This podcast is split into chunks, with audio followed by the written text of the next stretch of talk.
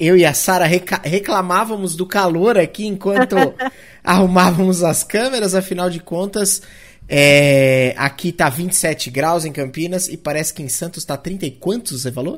33. 33. Só isso? Só, só isso, de leve. De leve.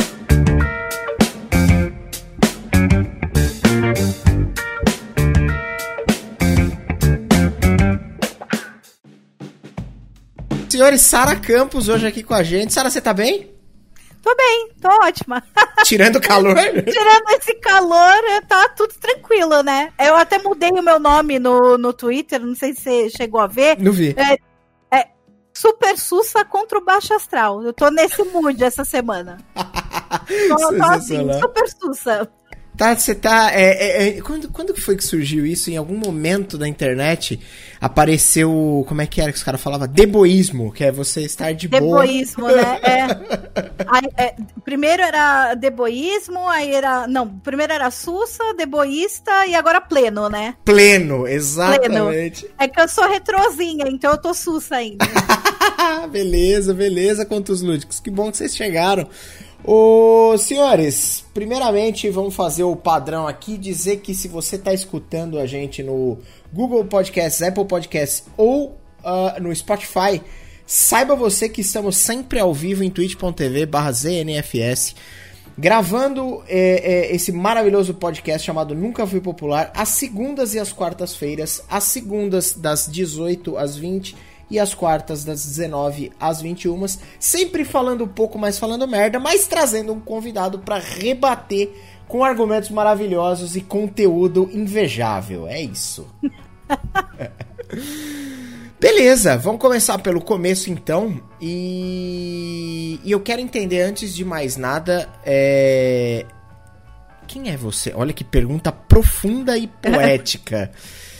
Quem é você? Aonde você nasceu e onde você mora hoje, Sara? Diga para mim. Vamos lá.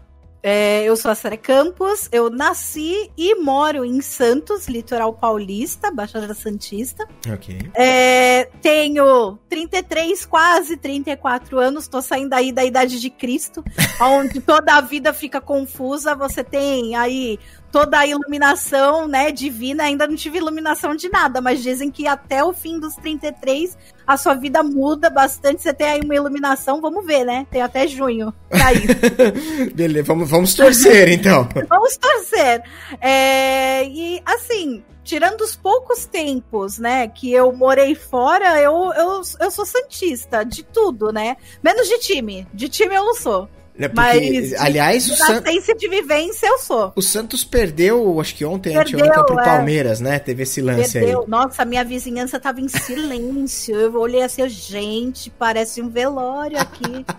Ah, eu descobri por causa disso. Então, Mas eu não sou santista de, de time, não. De time eu sou São Paulina. Olha que interessante. Eu sou palmeirense, mas assim, eu sou palmeirense. Se você falar para mim, o Palmeiras jogou ontem, foi campeão da Libertadores. Se não é minha mãe que me ligou, dizer, minha mãe é fanática por futebol, pelo Palmeiras. Minha mãe me ligou, somos campeões. Eu falei, mãe, desculpa, eu não sei do que você tá falando. Aí ela me explicou, aí depois que ela me explicou, aí eu comecei a associar, porque tava uma puta de uma fogueteiraiada pra tudo que era lado aqui, eu não tava entendendo. Falei, nossa, mas que esses caras tá soltando fogos? Nada a ver, pai. É. Aí que eu entendi que tudo fez sentido, enfim. Mas você não é Santista, você é São Paulina, é isso? Eu sou São Paulina. Sou São Paulina. Na minha família tem Santista, corintiano, eu resolvi, ah, não quero nenhum dos dois, vou torcer pro São Paulo. É justo, é justo. É. O Coslude está dizendo que Santos já é a sede honorária do NFP, o que é verdade. Que se a gente somar todos os episódios aqui, tivemos mais Santistas do que qualquer outra regionalidade nacional, nacional. Não sei como é que se diz isso, mas vocês entenderam a conotação do negócio. Sara, me fala uma coisa. É. Hum você trabalha com o quê? Você é formado em alguma coisa? Qual, o que, que você faz? Pra, pra gente começar Eita. a dar um contexto. Vamos lá. Tá. Vamos lá, vamos resumir aqui para poder caber em duas horas. Tá, beleza. Eu comecei é, fazendo curso de secretariado bilíngue para poder trabalhar em escritório, sabe, ter aquele emprego padrão. Certo. Preciso trabalhar, pagar minhas contas, tal. Aí de lá veio aquela iluminação por conta de algumas matérias que eu tinha sobre redação, sobre comunicação empresarial. A gente aprende muito sobre comunicação empresarial, né?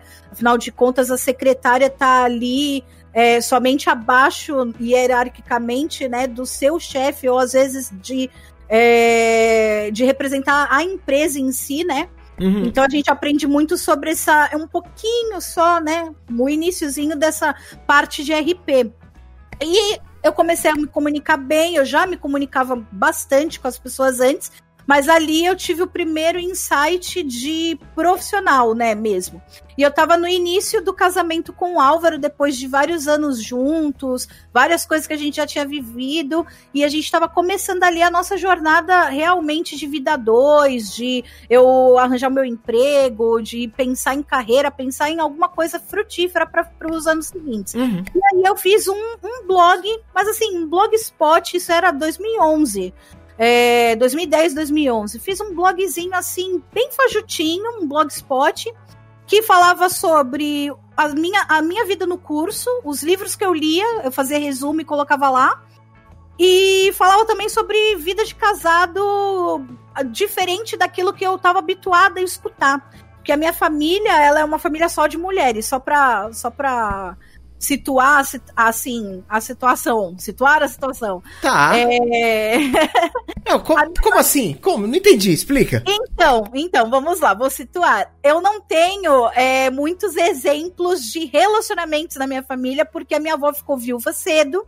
Eu, eu não cheguei a conviver, né, com o relacionamento dela com meu avô. Uhum. E a minha mãe ficou divorciada muito cedo também. Então eu não tinha esses exemplos. Eu tinha os exemplos de falarem como era, né? Uhum. E eu sempre fui uma pessoa, tipo assim, ah, eu não quero casar.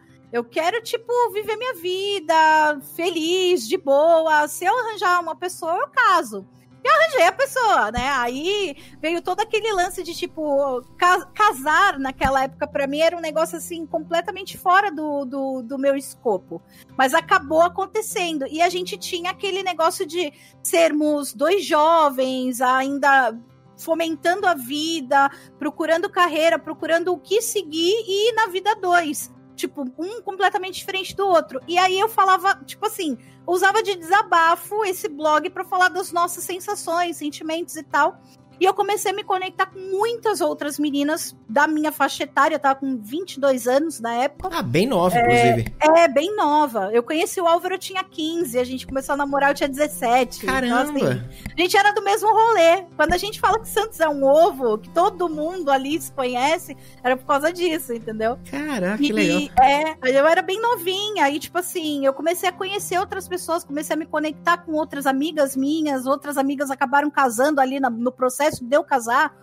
Então, assim, foi meio que aquele, aquele negócio de, tipo, nova vida de dona de casa. Uhum. Porque eu só estudava e cuidava de casa. O Álvaro tinha o trabalho dele no banco, eu tava procurando emprego, mas enquanto eu não, não trabalhava, fazia as, as atividades de casa. Aí o que aconteceu? Eu me formei nesse curso de secretariado, tudo bonito, tal, sei o quê, e não arranjei emprego na área.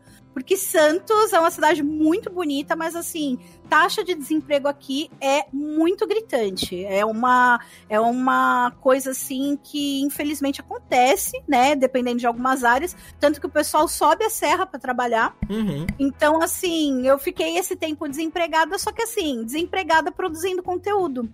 E toda vez eu produzia alguma coisa, produzia alguma coisa. E aí, com, com essas amigas, eu comecei a testar produto, comecei, comecei vida de blogueira mesmo. Começou o que era tipo um blogzinho diário pessoal, eu comecei aos poucos e com indicações de muitas pessoas na época, comecei a profissionalizar ele. Mudei logotipo, coloquei um nomezinho legal, porque ele tinha um nome todo esdrúxulo. Aí eu coloquei Sassaricando, que era tipo um nome que ok, ia ser a identidade dele. E nisso começou a, sei lá, começou a ir pra frente. Foi assim. Eu fazia textos bem porquinhos na época, não tinha formação de nada, a não ser a formação de, de secretariado, mas assim, eram textos pessoais, não era uma coisa assim, ó oh, meu Deus. E eu fui me desbravando nisso. Aí sim veio minha formação de assessoria de imprensa e eu entrei na área de comunicação. porque o meu primeiro contato profissional foi com a marca Grendene de sapatos. Eles viam Sim, lá eu publicando, é, eles me viam publicando sobre sapatos, viam que eu ia na loja, comprava sapato, falava dele, a meninada gostava de ver os reviews. Naquela época, blogueira tava no auge, mas assim, no auge mesmo, uhum. e, era, e era uma esfera mais unida.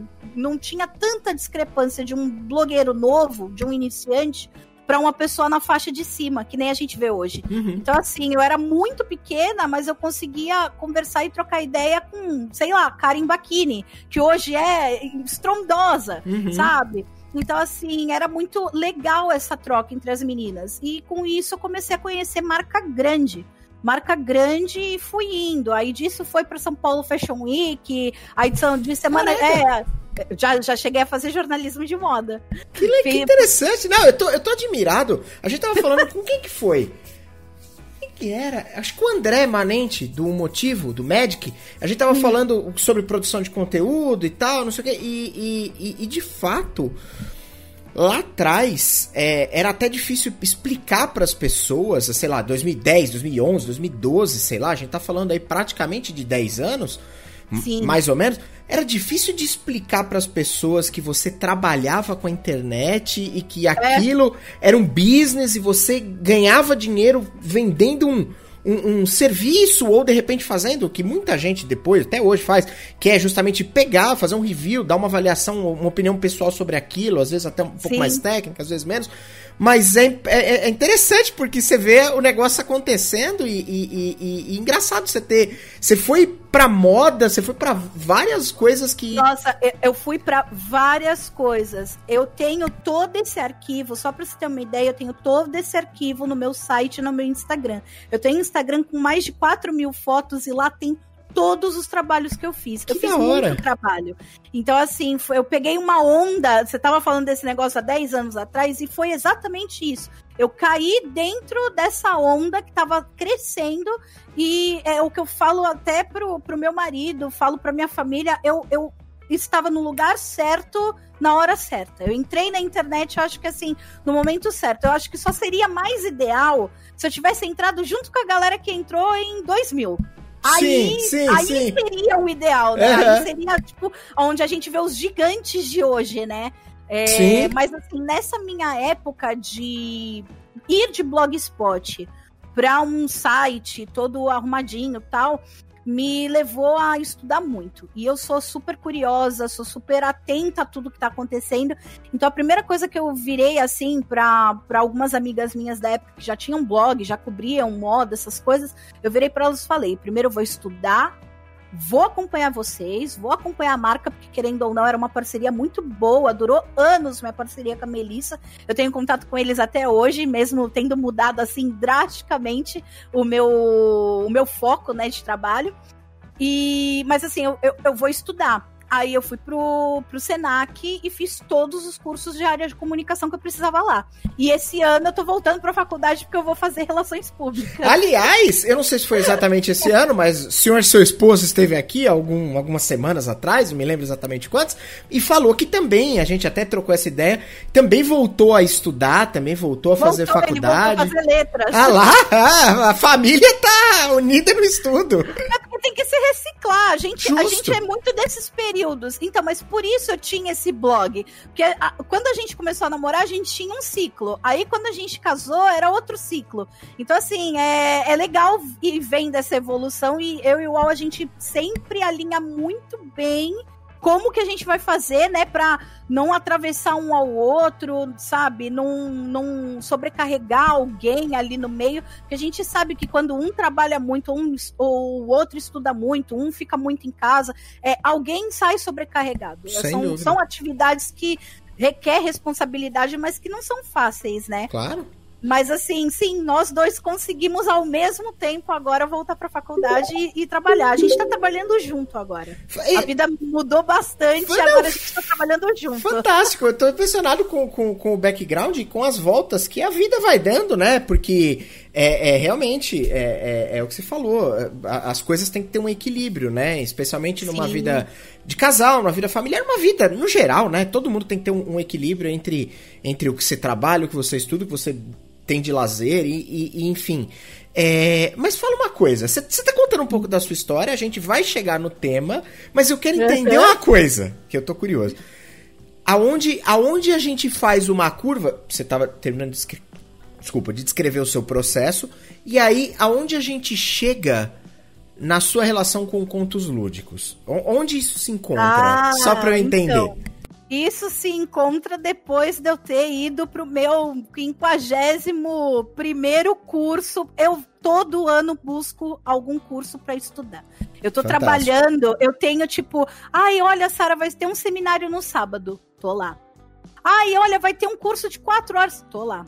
Ah, vai ter uma palestra. Tô lá. Eu adoro estudar. Eu adoro estudar. Qualquer tema, qualquer coisa. Eu acho que isso diz, assim, é, requer muito sobre a época que eu estudava em colégio público. Quem quem estuda em colégio público sabe. Te, pegou época de greve, pegou época de, sabe, recessão, é, aquele negócio de tipo é, progressão contínua, não, não repetia aluno, não Sim. avaliava direito. Então eu sentia muita dificuldade disso. Entendeu? Eu achava que assim, eu não tive todo o conteúdo que eu precisava na época que eu tava no, no tipo, no ensino, ensino base, né? Uhum. Então, depois, depois que eu saí do colegial, tudo que eu pude eu estudei tudo, tudo que estava acessível a mim eu estudei. Então, assim, o Contos Lúdicos ele saiu de um curso de empreendedorismo. Tá, peraí, é, conta aí, então, conta aí, é, conta aí. Foi uma das voltas também. Então, eu fazia, eu comecei a fazer jornalismo de moda com um site do chamado B-Style, era um site parceiro da UOL em 2013. Ó, 2011 eu era casada, terminando minha faculdade. Minha, minha faculdade, não, meu curso. Sara, você é muito de... blogueirinha! Eu tô muito blogueirinha, tô muito blogueirinha. E, nossa, e camaleão, você não faz ideia. Que da hora, que legal isso. É, é, bem por aí. Aí então, em 2011, a minha vida era essa. Terminei o curso de secretariado, tava casada tal. 2012 mudei, fiz o Sassaricando, aí comecei a aprender o que, que era blogosfera tal. 2013 eu já estava em São Paulo Fashion Week, cobrindo São Paulo Fashion Week pela Melissa e por esse portal. Esse portal eu mandei, foi basicamente um, uma entrevista, né? Eu cheguei, vi o portal, ele era de entretenimento e aí começa a minha relação também com quadrinhos e, e cultura pop. Eu sempre gostei de cinema. Sempre, sempre gostei de cinema, de seriados. É, eu era assinante, não sei se as pessoas vão lembrar, mas daquela revista chamada Revista 7 que tinha na, na net. Sim. Eu adorava aquilo ali, entendeu? Coisas, materiais daquele tipo. E foi assim que eu achei o B-Style. B-Style era um, um, portal que tinha, parceiro da UOL, que era de entretenimento, moda e vida paulista. E aí eu entrei por conta da área de, de moda, né? Porque eles queriam conteúdo da, da Grendene. A Grendene era uma marca que, assim, até hoje, né? É uma marca que tem um público, assim, super fiel. Ela não é de nicho, mas existe, assim, uma fanbase, né? A gente chega a falar que a Melissa é uma love mark, né? Não é uma marca. Uhum. Ela, é uma, ela é uma marca, assim, de, de fãs mesmo. Então eles falaram, pô, é que legal você tem esse conteúdo tal. E beleza. Aí entrei para fazer a semana de moda. Só que assim, é, é, muito louco você sair da tua casa, que tu tá na frente de uma página em branco, e tu ir pra uma coletiva de imprensa, entendeu? Cobrir desfile, e sem experiência nenhuma, porque eu não tinha jornalismo. Então eu tava uhum. ali naquela correria de dia a dia de semanas de moda com gente, tipo assim, da Vogue, da Elle, da Glamour. E eu Nossa. olhava e falava, mano, eu não sei o que eu tô fazendo aqui. Tanto que a primeira, a primeira vez que eu entrei numa sala de imprensa mesmo, eu fiquei chocada. Porque eu olhava assim e falava, cara, eu leio a coluna daquela pessoa, eu já vi aquela, aquela, aquela, aquela pessoa fazendo artigo. Era bizarro, era bizarro demais para mim. Nossa, devia então, ter assim, sido uma experiência inacreditável, né? Foi, foi inacreditável. Eu cobri por quatro anos. Caraca! É, quatro anos. E enquanto isso, né, enquanto eu fazia o B-Style, eu, eu, já fazia o Sassaricando. Aí eu já tinha parceiros locais aqui em Santos, é, já estava mais ingressada com o pessoal de área de entretenimento, com o cinema local, e, eu, e aí eu meio que fui percebendo que o que eu gostava mesmo era de falar das coisas que eu curtia fazer, que era ir pro cinema, era falar de, de seriado, falar das coisas geeks que eu gosto, porque eu sempre fui uma pessoa geek. É, então, assim, essa área de moda ela, era, ela foi muito boa, me deu muita experiência, mas com tudo isso também ela me deu muito desgaste porque aí é que a gente vai vendo também como as coisas são padronizadas, como determinados clichês, sabe, vão acontecendo, não importa o quanto desconstrua. E assim, a gente tá falando de 2013, parece pouco tempo é, para uma mudança drástica, mas não é teve uma uhum. mudança uhum. muito, muito drástica de você ir para uma para uma semana de moda em 2013 para agora que as revistas têm, sabe, coragem aí de ouvir as pessoas, porque eu chamo de coragem, não é de discernimento, porque discernimento eles sempre tiveram, né? Mas uhum. assim, de colocar uma pessoa é, uma pessoa diferente, colocar mais representatividade e diversidade na, nas revistas de moda. E assim, eu não era uma menina muito padrão, nunca fui, nunca consegui. Os meus assuntos não eram, não eram voltados para isso. E eu via que muita gente sofria e sofre até hoje. Eu tenho muitas amigas ótimas, consultoras de moda, entendeu? Que tem um conteúdo impecável e que não tem reconhecimento, porque assim, é uma selva de pedra mesmo, é muito competitivo, des desgastante. É, você correr assim e agradar um trilhão de pessoas para você estar tá num desfile que vai durar 15 minutos, entendeu? É, é assim, você tem que amar muito a profissão.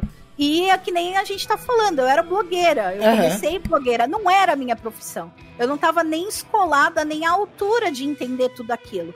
Mas eu acompanhava o máximo que eu podia, eu sempre fui muito grata a todas as experiências e oportunidades. Aí nisso, a editora-chefe desse portal virou e falou: Ah, então vou te dar uma pauta fora. Aí olha só, a minha pauta fora de moda. Hum. É, dois atores vão vir, só que é sigilo, tá? Dois atores vão vir para uma coletiva de imprensa em São Paulo de um filme aí lançado pela Fox. Se você está afim de ir, que aí eu vou te dar umas diretrizes. Bom, então, qual é o filme? Ah, é o filme do X-Men. Eita, oi. nós! Eu olhei assim, eu, oi? É, é o filme do X-Men, Dias de um Futuro Esquecido. Vai vir o Patrick Stewart e o James McAvoy. Mano do céu! Eu caí da cadeira. Eu falei, eu não acredito que eu vou sair de semana de moda pra ir exatamente para tudo, para tudo aonde eu gasto o dinheiro que eu ganho.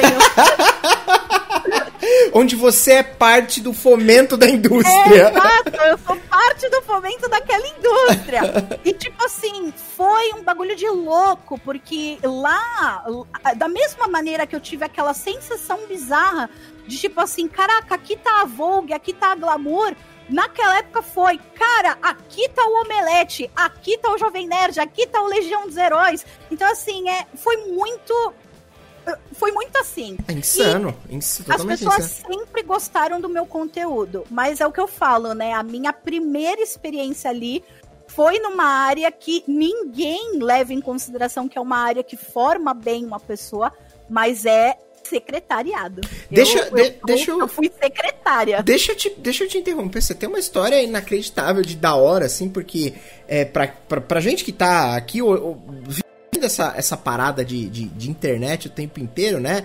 É, é, que desde aquela época, eu obviamente não produzo conteúdo desde aquela época, mas, mas a gente acompanha. Eu já, eu, tudo isso que você falou, todas essas coisas que você falou, o lance do, do dos blogs, essa, esse boom que teve dos blogs, a, a, as blogueiras e os blogueiros, né? Eu lembro de um termo pro-blogger ou algo do tipo, que era o cara que Sim. vivia profissionalmente de fazer. Pro-blogger. É, merchandising com isso, de trazer produto, de fazer unboxing, de fazer review, enfim.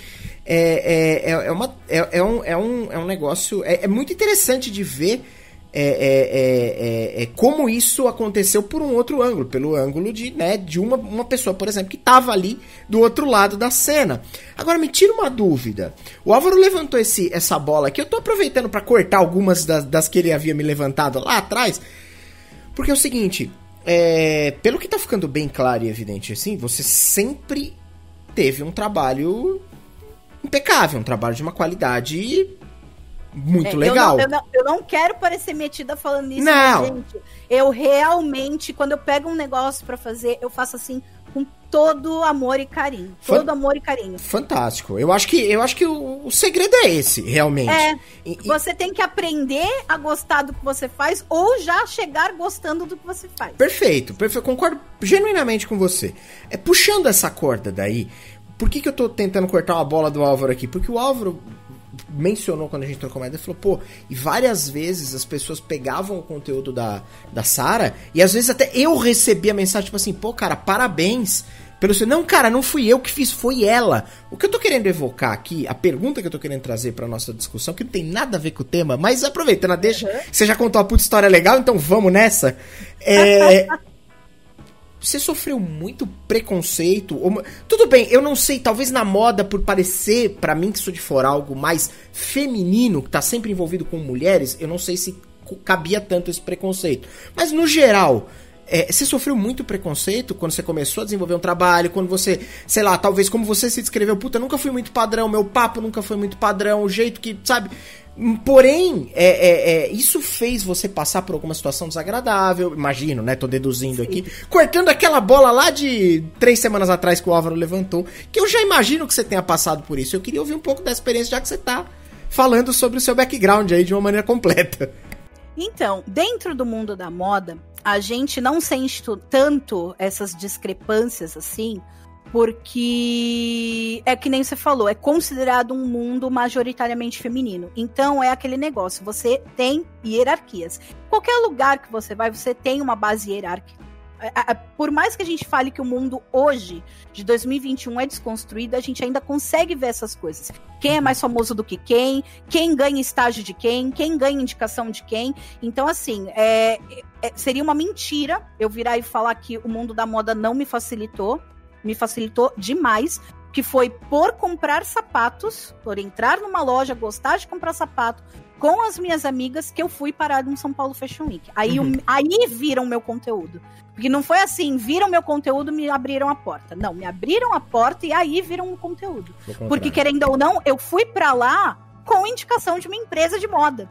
A Melissa, naquela época, patrocinava o São Paulo Fashion Week. Então, assim, não tinha por que eles falarem não para as convidadas da marca que patrocina. Lógico, Tô evidente. bem sincera. Justo. Então, assim, evidente, evidente que ia dar mais certo lá dentro para mim. Então, lá dentro, a gente via, assim, essa discrepância da correria profissional. Isso eu via, mas assim, por ser mulher gorda ou por ser mulher fora do padrão, não existia tanto, porque na Melissa é o que eu te falei, eles não têm um nicho. São várias garotas de várias idades, de vários tipos de corpos, experiências que usam o produto.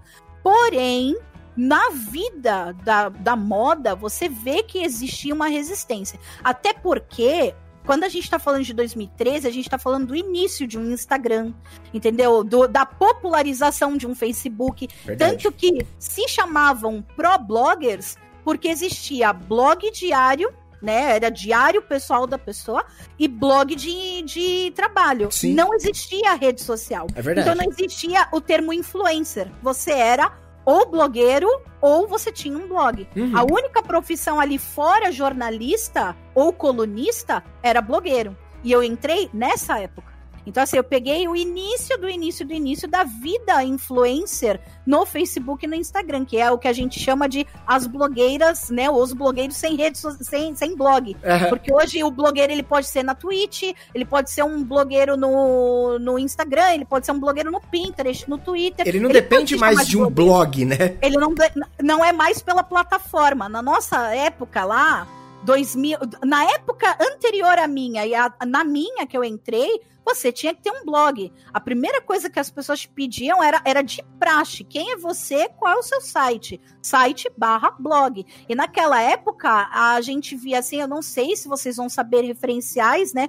Porque elas não são só do nicho de moda, hoje elas são consideradas as empresárias mais bem-sucedidas do Brasil, mas a Camila Coutinho, por exemplo, do Garotas Estúpidas, ela fez história como blogueira. E ela começou com um blog, com um blog de dicas de maquiagem, de como se vestir e tal. E hoje ela saiu completamente dessa esfera. Ninguém pode virar para ela e falar, ah, ela é só uma blogueira. Não, ela uhum. é uma baita de uma empresária. Então teve muito disso também. Só que o corre-corre da profissão não era para mim. Mas não era para mim porque eu não tava à altura de, sabe, entender qual era a, a responsabilidade de estar ali, a profundidade, como eu iria crescer. Porque além de eu gostar de estudar, eu gosto de traçar um caminho. E aí vem também aí um paralelo às coisas que eu gosto. Eu gosto da jornada do herói, né? A jornada do herói tem que, tem que existir a jornada do herói. Tem que ter um propósito. Então, assim, era muito bom as coisas acontecerem. Sempre me abria a conversar, a conhecer pessoas novas, mas eu, eu tinha que cavar propósitos para minha vida. Eu nunca deixei isso a segundo plano. Então foi assim que eu acabei eu saí por causa de X-Men Dias de um Futuro Esquecido. E aí comecei a fazer a minha a me como se fala assim, a me permitir a fazer coisas relacionadas a quadrinhos e a cinema no meu site. Uhum. Porque eu acabei saindo do B-Style e não deu certo mudar de editoria lá. Já tinham outros profissionais que eram bem mais antigos e competentes do que eu. Eu não queria mais escrever de moda. Aí eu meio que me foquei só no Sassaricando. Só que no, no Sassaricando era aqui na cidade. E Santos de Casa nunca faz milagre. nunca, nunca, nunca. Meu trabalho era mais valorizado na Oscar Freire do que aqui no Marapé. Então, o que, que acontece? É, é engraçado, mas é verdade. É verdade, né? é verdade. Aí o que que acontecia? A gente ia no, no, no cinema local, que é nosso parceiro aqui, que é onde eu trabalho, assim, faço trabalhos agora eventualmente. E o assessor de imprensa de lá, ele gostava muito de trocar ideia comigo, ele gostava do meu tipo de narrativa, tipo de texto, de comunicação, ele falava que eu tinha muito potencial. Só que existem outros nichos, né, da área, e principalmente do meio geek. Santos é posicionada, atualmente eu não sei, mas num estudo passado ela foi posicionada entre as 10 cidades que mais consomem conteúdo geek do Brasil. Caraca. Entre elas, quadrinhos. Tanto que a gente tem o, o, primeiro, né, o maior festival geek gratuito do Brasil. Ele, ele assim, é, é uma coisa estrondosa, é uma coisa que a cidade precisava para tanto para a área turística quanto para economia criativa mesmo. Porque tem muitos produtores aqui, tem muitos quadrinistas, muitos estudiosos de quadrinhos, de outras áreas, críticos de cinema. Então, assim, é, a veia de Santos é, ela, ela, ela tem uma veia ali de entretenimento muito forte. E eu comecei a me sentir mais à vontade né? Pô, eu pensava, cara, eu já fui aqui, eu posso vir pra cá, né? Eu já, eu já conheci gente muito mais. Uma das primeiras entrevistas que eu fiz na minha vida foi com a Marta Suplicy. Aí, então, assim, mano, eu, eu, eu consigo, né? Eu vou conseguir vestir essa camisa de fazer um conteúdo pra mim. Eu, desculpa te interromper, eu não sei quem que tá no piloto do, do, do usuário do Contos Lúdicos aqui na Twitch, não sei se é o Álvaro, mas... É o Al, acho que é o Al. Ele mandou ali em cima... Ou é a Naomi eu não sei, é, algum deles mandou o seguinte ali em cima, falou, olha, em 2013 ela tava entrevistando a prefeita de São Paulo, então você vê. É, é, é... Não, eu, eu tô muito. Muito. É o Álvaro, né? confirmou lá. eu tô muito surpreso porque, obviamente, eu não conheço sua história. Então você tá contando uma história aqui que. Puta, que fantástico, que, que background. Continua, desculpa a interrupção, manda ver. Aí eu cheguei já com esse pé, falei pro e falei, mano, eu tô me sentindo, né, mais confiante de escrever. E uau, como ele já deve ter falado, várias pessoas já conhecem ele, ele sempre foi da vertente de RPG. Ele sempre conheceu e esteve, né, ingressado nesse meio. Eu não.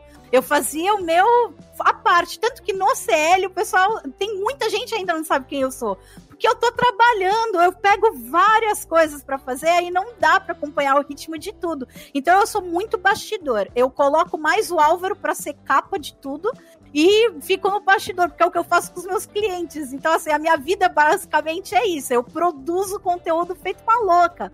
E aí isso acontecia muito quando a gente fazia conteúdo de cinema. O Álvaro, ele, ele me ajuda a manter o Saricando, né?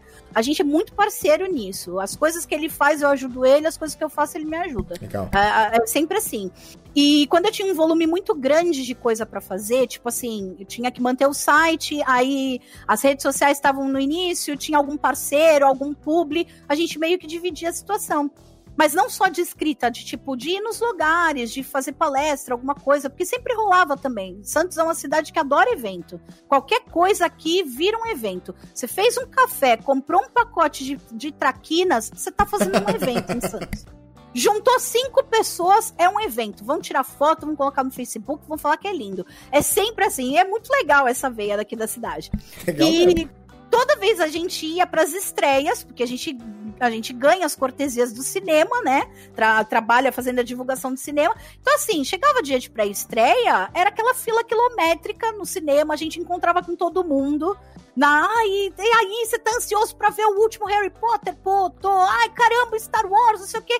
E aí, quando acabava as sessões, a gente ia para casa, vinha para casa e começava, eu começava a escrever alguns, o Álvaro fazia outros, mas os maiores eu fazia é, resenha dos filmes. E aí o pessoal chegava, pô, Álvaro, concordo pra caramba com a tua opinião.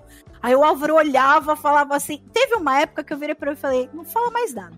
Não fala mais nada. Não vai adiantar. Só deixa. Não vai adiantar. Só deixa. Aí, né, a vida sorri pra mim, graças a Deus. Teve a estreia do Quarteto Fantástico Ruim, o último, né? Que todo mundo falou uma, uma assim, nossa, horror, horrores. E eles precisavam de alguém para TV local, aqui para tribuna, para dar um parecer do filme. Aí o assessor lá virou para mim e falou: Sara, pelo amor de Deus, você consegue, né? Aí eu fui lá, falei algumas palavrinhas pra televisão, pra colher comentário. Falei, pô, também não vai escrotizar o filme na cara ali da TV? numa semana de estreia. Eu, eu tô acostumada a lidar com o quê? Com o cliente. O cinema vai sofrer Sim. se eu virar e falar, tipo, ah, é péssimo, eu não compro ingresso. Porra. Desculpa. Você não fica à vontade. é, você, você, quer tirar a prova de que o filme é bom ou ruim? Vai por você. Vai assistir. É, vai assistir, entendeu? Vai fazer um passeio legal. Para de ficar só olhando. Crítica dos outros é bacana? É. Se você tá indo com aquela expectativa de qualidade, tá, tá, tá, e mesmo assim você tem que tirar a prova. E aí eu virei e falei uma, uma coisa meio, né, engraçadinha do tipo, ah, Rotten Tomato não é tudo isso. Porque eu virei pra minha avó e falei Rotten Tomato, ela achou que era uma marca de molho de tomate. e tipo assim, ficou nisso. E aí quando eu cheguei, eu fiz uma resenha bem bonitinha, respirada fundo, ainda virava prova e falava assim: ó, oh, vê se essa frase aqui tá boa, entendeu? Porque o filme realmente é ruim, é precário, uhum. ele tem ali todos uns furos de narrativa, mas a minha maior preocupação era como eu vou fazer o cinema conseguir ter esse filme em cartaz e como eu vou fazer as pessoas entenderem que tudo bem os filmes não serem tudo isso. A gente já teve uma época de filme trashes e que as pessoas hoje reassistem só para dar risada. Sim. Então eu sempre apoiei muito isso, democratizar o razoável, o ruim e o mediano. Porque as pessoas querem muito coisas épicas e épicas e épicas. E, cara, uma hora você não vai conseguir. Nem não tudo, vai. mas nem tudo é feito, na minha opinião, é. né, Sara? Nem tudo é feito para ser épico. Não dá para ter o melhor. Não, não dá, dá para ter 30 filmes, sei lá, num, num, ano e os 30 seriam o melhor filme do ano, porque senão não tem. Se tudo é, é bom, nada é bom, não é nada verdade? É bom, exato. E aí eu tava tentando fazer, né, naquele texto, naquela composição de texto, esse olhar, não defendendo o filme, mas assim, colocando essa reflexão para quem fosse ler. Aí entreguei pro assessor do, do, do cinema, ele levou a pauta para o jornal local, porque, a, a, assim, só para situar, o jornal local tem uma parceria com o cinema que tem uma parceria comigo. Certo. Sim, então assim, e com outras, outros produtores de conteúdo também. Então, assim, sempre tem alguém ali se ajudando na área de comunicação. Pois bem, ele passou isso, aí o pessoal falou: pô, essa crítica ficou irada pra caramba. É, vamos passar pra, pra representante da Fox. Aí a representante da Fox virou e falou: pô, isso daqui ficou bacana pra caramba. Eu vou passar pra Fox de São Paulo. E aí eu recebi um e-mail no meu nome dizendo assim. Querida Sara Campos, adoramos a sua crítica. Lá, lá, lá, lá, lá, lá, lá, lá, lá, lá, lá, lá. Aí eu, que não presto nem um pouco, printei e fui mandando.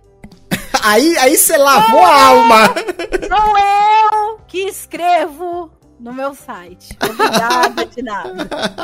Não que eu desmereça o meu marido, mas, gente, Não, pelo mas- amor de Deus, né? Mas o que é justo é justo. Quando é ele que escreve, mérito dele. Quando é você que escreve, mérito seu, uai.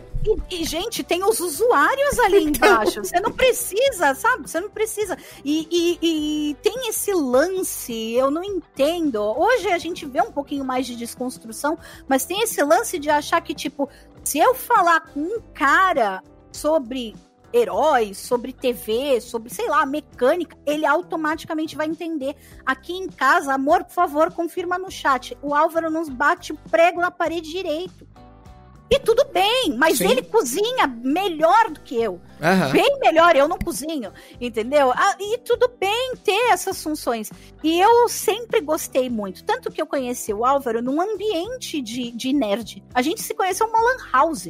Por que, que eu iria numa lan house? Porque eu gosto. Claro. Entendeu? Porque eu gosto. Por que a gente começou a namorar? Porque a gente tem assuntos em comum e, e tem isso, entendeu? As pessoas acham que, ah, não, é, é sempre aquele negócio do. é, tinha até um seriado americano, era o feio, o, o- a, a, a boni- a- The Beauty and the Geek, né? Aham. Tem esses lances assim, ah, o geek é sempre o cara, a mulher é a patricinha e não sei o quê. E tem- tinha muito disso, tipo, ah, a Sara, a Sara tá de bobeira na vida. Não, a Sara tá, tá trabalhando feito uma doida, por isso que ela não participa dos rolês. Não, mas é é legal, é legal você trazer também esse, esse adendo, porque justamente isso é um sentimento. Era mais ou menos isso que eu quis trazer ali quando eu fiz o, o questionamento. Porque é justamente isso. A gente acaba vendo isso muito acontecer até hoje em vários aspectos. Então você tem uma diminuição, talvez inconsciente, talvez maldosa, talvez em É. casos inconscientes, em casos maldosa. Mas Reprodução. reprodução, alguma coisa meio tipo, putz, se ela é mulher, então ela tem que cozinhar bem e ela não sabe resolver assuntos que tangem coordenação motora, sei lá. E se ela, e se ela, e se ele é homem, ele tem que ser muito bom em consertar as lâmpadas que queimam na casa, ao passo que cozinha, ele, ele não lava a louça, porque isso é coisa de mulher. Sabe? Mas é bizarro isso, porque chega a ser automático. Eu vejo isso, por exemplo, com o próprio RPG. Uhum. O Álvaro, ele, ele manja muito, ele é extremamente dedicado e fascinado por RPG. Mas eu vejo o pessoal, às vezes, chega assim, estamos nós dois numa conversa, pô, Álvaro, você lembra daquele filme com tal ator? Dava pra fazer uma campanha, né? Aí o Álvaro vira e fala, ah, eu não vi aquele filme. Eu quieta. Aí a pessoa, ah, tá. E muda de assunto. Eu, tipo assim, pô, mas eu sei. Da mesma maneira Aham. que chega alguém pra mim, ai, Sara, você tem uma dica pra tirar a mancha de tal negócio? Aí eu olho pra pessoa, eu, não, não tenho. não, não, não tenho. Fala com o Álvaro. O Álvaro limpa a casa. Ele é lá. o cara que manja de tirar Ele é mancha. que manja, ele é mais dedicado pra essas coisas. Eu sou muito acelerada pra, sabe? Aham. Então, assim, leva muito, mas é, é sem querer, é sem querer. Tem pessoas que fazem naquela intuição de diminuição. Eu senti bastante isso quando eu comecei realmente a, a falar de mundo geek. Porque aí os meus credenciamentos mudaram, os contatos com a assessoria já se tornaram de outro nicho. E assim, é o que eu falei, eu fiz assessoria de imprensa, então eu aprendi duas coisas. Eu aprendi uma coisa com secretariado e uma com assessoria de imprensa. Não importa se você tem popularidade, tem escolaridade, tem inteligência, tem lábia, se você não sabe falar com as pessoas certas e se dedicar às pessoas certas. Justo. Você quer ser um formador de opinião na internet, formar conteúdo, produzir conteúdo, ser influencer, seu melhor amigo é um assessor de imprensa, porque é ele que representa a marca que você quer tanto atingir.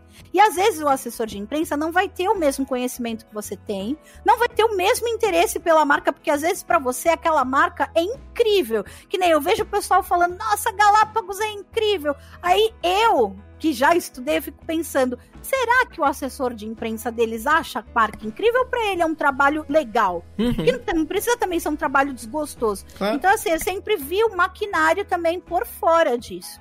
E, e daí veio a ideia de, tipo, quer saber? Vou fazer empreendedorismo para unir com essas minhas outras duas ideias e ver o que, que eu posso ajudar o Álvaro com, com esse direcionamento. O Contos Lúdicos, ele veio diretamente disso. De eu escrever muito sobre filme, é, sobre... A gente ia muito pra para eventos geeks, é, acompanhava muito das coisas que aconteciam na cidade, mas não tinha um produto ou serviço para oferecer. A gente cobria, cubro até hoje, eu cubro áreas culturais pela prefeitura.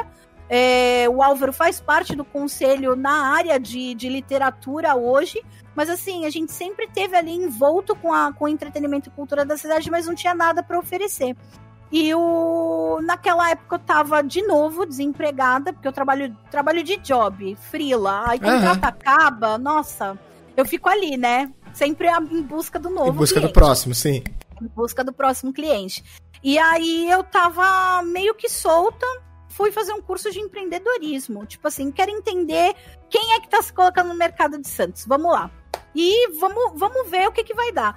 E aí lá dentro você tinha que montar um projeto, ter um insight de projeto. Aí eu falei, ah, vou levar meu site. E aí nisso o orientador virou e falou: Ah, mas aí é fácil, né? Você já tem aí uns quase sete anos nas costas. É, não, seis. Seis anos nas costas, já faz dois anos que eu fiz esse curso. Aí ele falou: Não, você vai montar algo do zero. Pega uma coisa que tu gosta, pega alguma coisa que você e o Álvaro faria. E nessa época o Álvaro tava sofrendo, tipo assim, muita pressão de trabalho, já tava começando a ficar, tipo assim, só trabalho, só trabalho, só responsabilidade. Aí ele ia bastante jogar. Eu cheguei a jogar uma campanha com ele, com os amigos nossos de lobisomem. É... E aí eu olhava assim e falava: caramba, dava para fazer tão mais do que só sentar, se reunir jogar RPG. E aí nisso começou várias conversas soltas, várias conversas soltas. Até que a gente começou a intensificar as idas, assim, encontrar as pessoas para jogar RPG. Eu virei prova e falei: ah, não. Tá começando a vir uma, um fio, sabe? Uma thread na minha cabeça. E a gente vai seguir. Vamos pegar o pessoal, pega você, vamos fazer um projeto de RPG. Vai ser maneiro. Aí ele olhou e pô, irado, a gente pode pegar um espaço para fazer. Aí tanto que ele lembrou da Gibiteca, que é o lugar que ele conheceu facas e começou a jogar RPG. E aí é a história do, do Álvaro. e aí a gente pegou os nossos amiguinhos na época e falamos: vamos fazer um projeto? Vocês sabem narrar, várias pessoas passam. Porque assim, eles jogavam no postinho. O, o, o, o postinho. Famoso postinho. Famoso postinho. E aí passava pessoas e ficava olhando, tipo, o que, que vocês estão fazendo? Mas como que faz? Mas como que isso? Nossa, e com essa barulheira. Aí eu olhava assim, eu, pô, verdade, com que com essa barulheira eles jogam? Como entendem tanto e não ensinam, não explicam, não mostram para ninguém? E como que eles têm tanta dificuldade de achar gente para jogar se todo mundo que passa fala que é legal? Vou fazer um projeto e resolver todos esses problemas. Todos esses problemas. E aí foi assim, o primeiro evento que o CL fez era um evento que eu já ia cobrir como imprensa, que era o, o, o, Santos Geek, né? O Santos Festival Geek, que eu falo com muito carinho, porque é, é um evento assim que eu adoro. Ele tem tudo, tudo que a minha criança gosta, né? E na época não existia, não tinha tanto. Eu não tinha acesso a essas coisas. E eu tava ali com meu marido fazendo uma coisa legal com os nossos amigos e tal. Então, assim, foi muito incrível esse primeiro evento que o CL fez. E dali começaram a vir novas vertentes de ideia. Tipo, pô, vamos fazer um. um vamos pegar e escolher um nome. Se bem que o nome a gente já tinha. A gente escolheu dois dias antes do evento. Beleza. Começar, se eu não me engano. É, ficamos uma noite inteira, tal. Ai, vamos fazer, não sei o que lá, taverna de não sei quem. E, e, cara, eu não era muito engajada com RPG. Já tinha jogado tal. Mas assim, os termos taverna, é, é, guerreiro e clã, D&D, eu já fazia assim. Eu já não aguentava mais. Era sempre as mesmas coisinhas, entendeu? Apesar deles serem assim, tipo, imaginativos, gostarem de coisas diferentes, quando parava para pensar numa ideia, é taverna de não sei o quê, guerreiros de não sei das quantas. Olha, você, eu não, gente, não, vamos lá, né? Mais, mais gás nisso aí. Aí um deles falou: ah, a gente pode fazer Porto, né? Porto, ligado ao Porto. Eu olhava assim, eu, tá, mas como expande? Porque eu sou assim, né? Eu sou assim, tá, mas como que sai de Santos falando Porto? Como que sai de Santos falando 013? Eu quero mais, a megalomaníaca, né? Eu quero mais, eu quero uma coisa maior. Aí fomos pra casa, virei prova e falei: tá aqui o nome do nosso filho, Contos Lúdicos. Pega e acabou. Aí ele olhou ele, pô, é legal, eu é, e ainda tem o, me o melhor nickname, CL. É fácil falar. O CL, o CL, o CL pegou. Mas assim, pegou lindo. Porque até quem, é, quem não é no meio, do meio, te juro, vira para mim hoje e fala: e como que tá o Célio? Como que tá o Álvaro? Como que tá a Naomi? Sabe, gente que não entende. Sim, sim. Minha mãe me liga, fala comigo, aí como que coisas do Célio, eu tento assistir vocês, mas é muito confuso. então, assim, pegou um carinho, sabe? Mas por quê? Porque a gente trata como filho mesmo, é projeto, é projeto. E virou uma família, virou uma família, da qual no, na época que era presencial eu era bem presente, era 100% funcional com o CL, eu tinha as minhas coisas para fazer, mas dava mais porque geralmente onde eles estavam fazendo eventos é onde eu conseguia caçar a pauta ou onde eu já estava trabalhando, porque além de eu trabalhar com o site, eu faço produção de conteúdo para outras pessoas.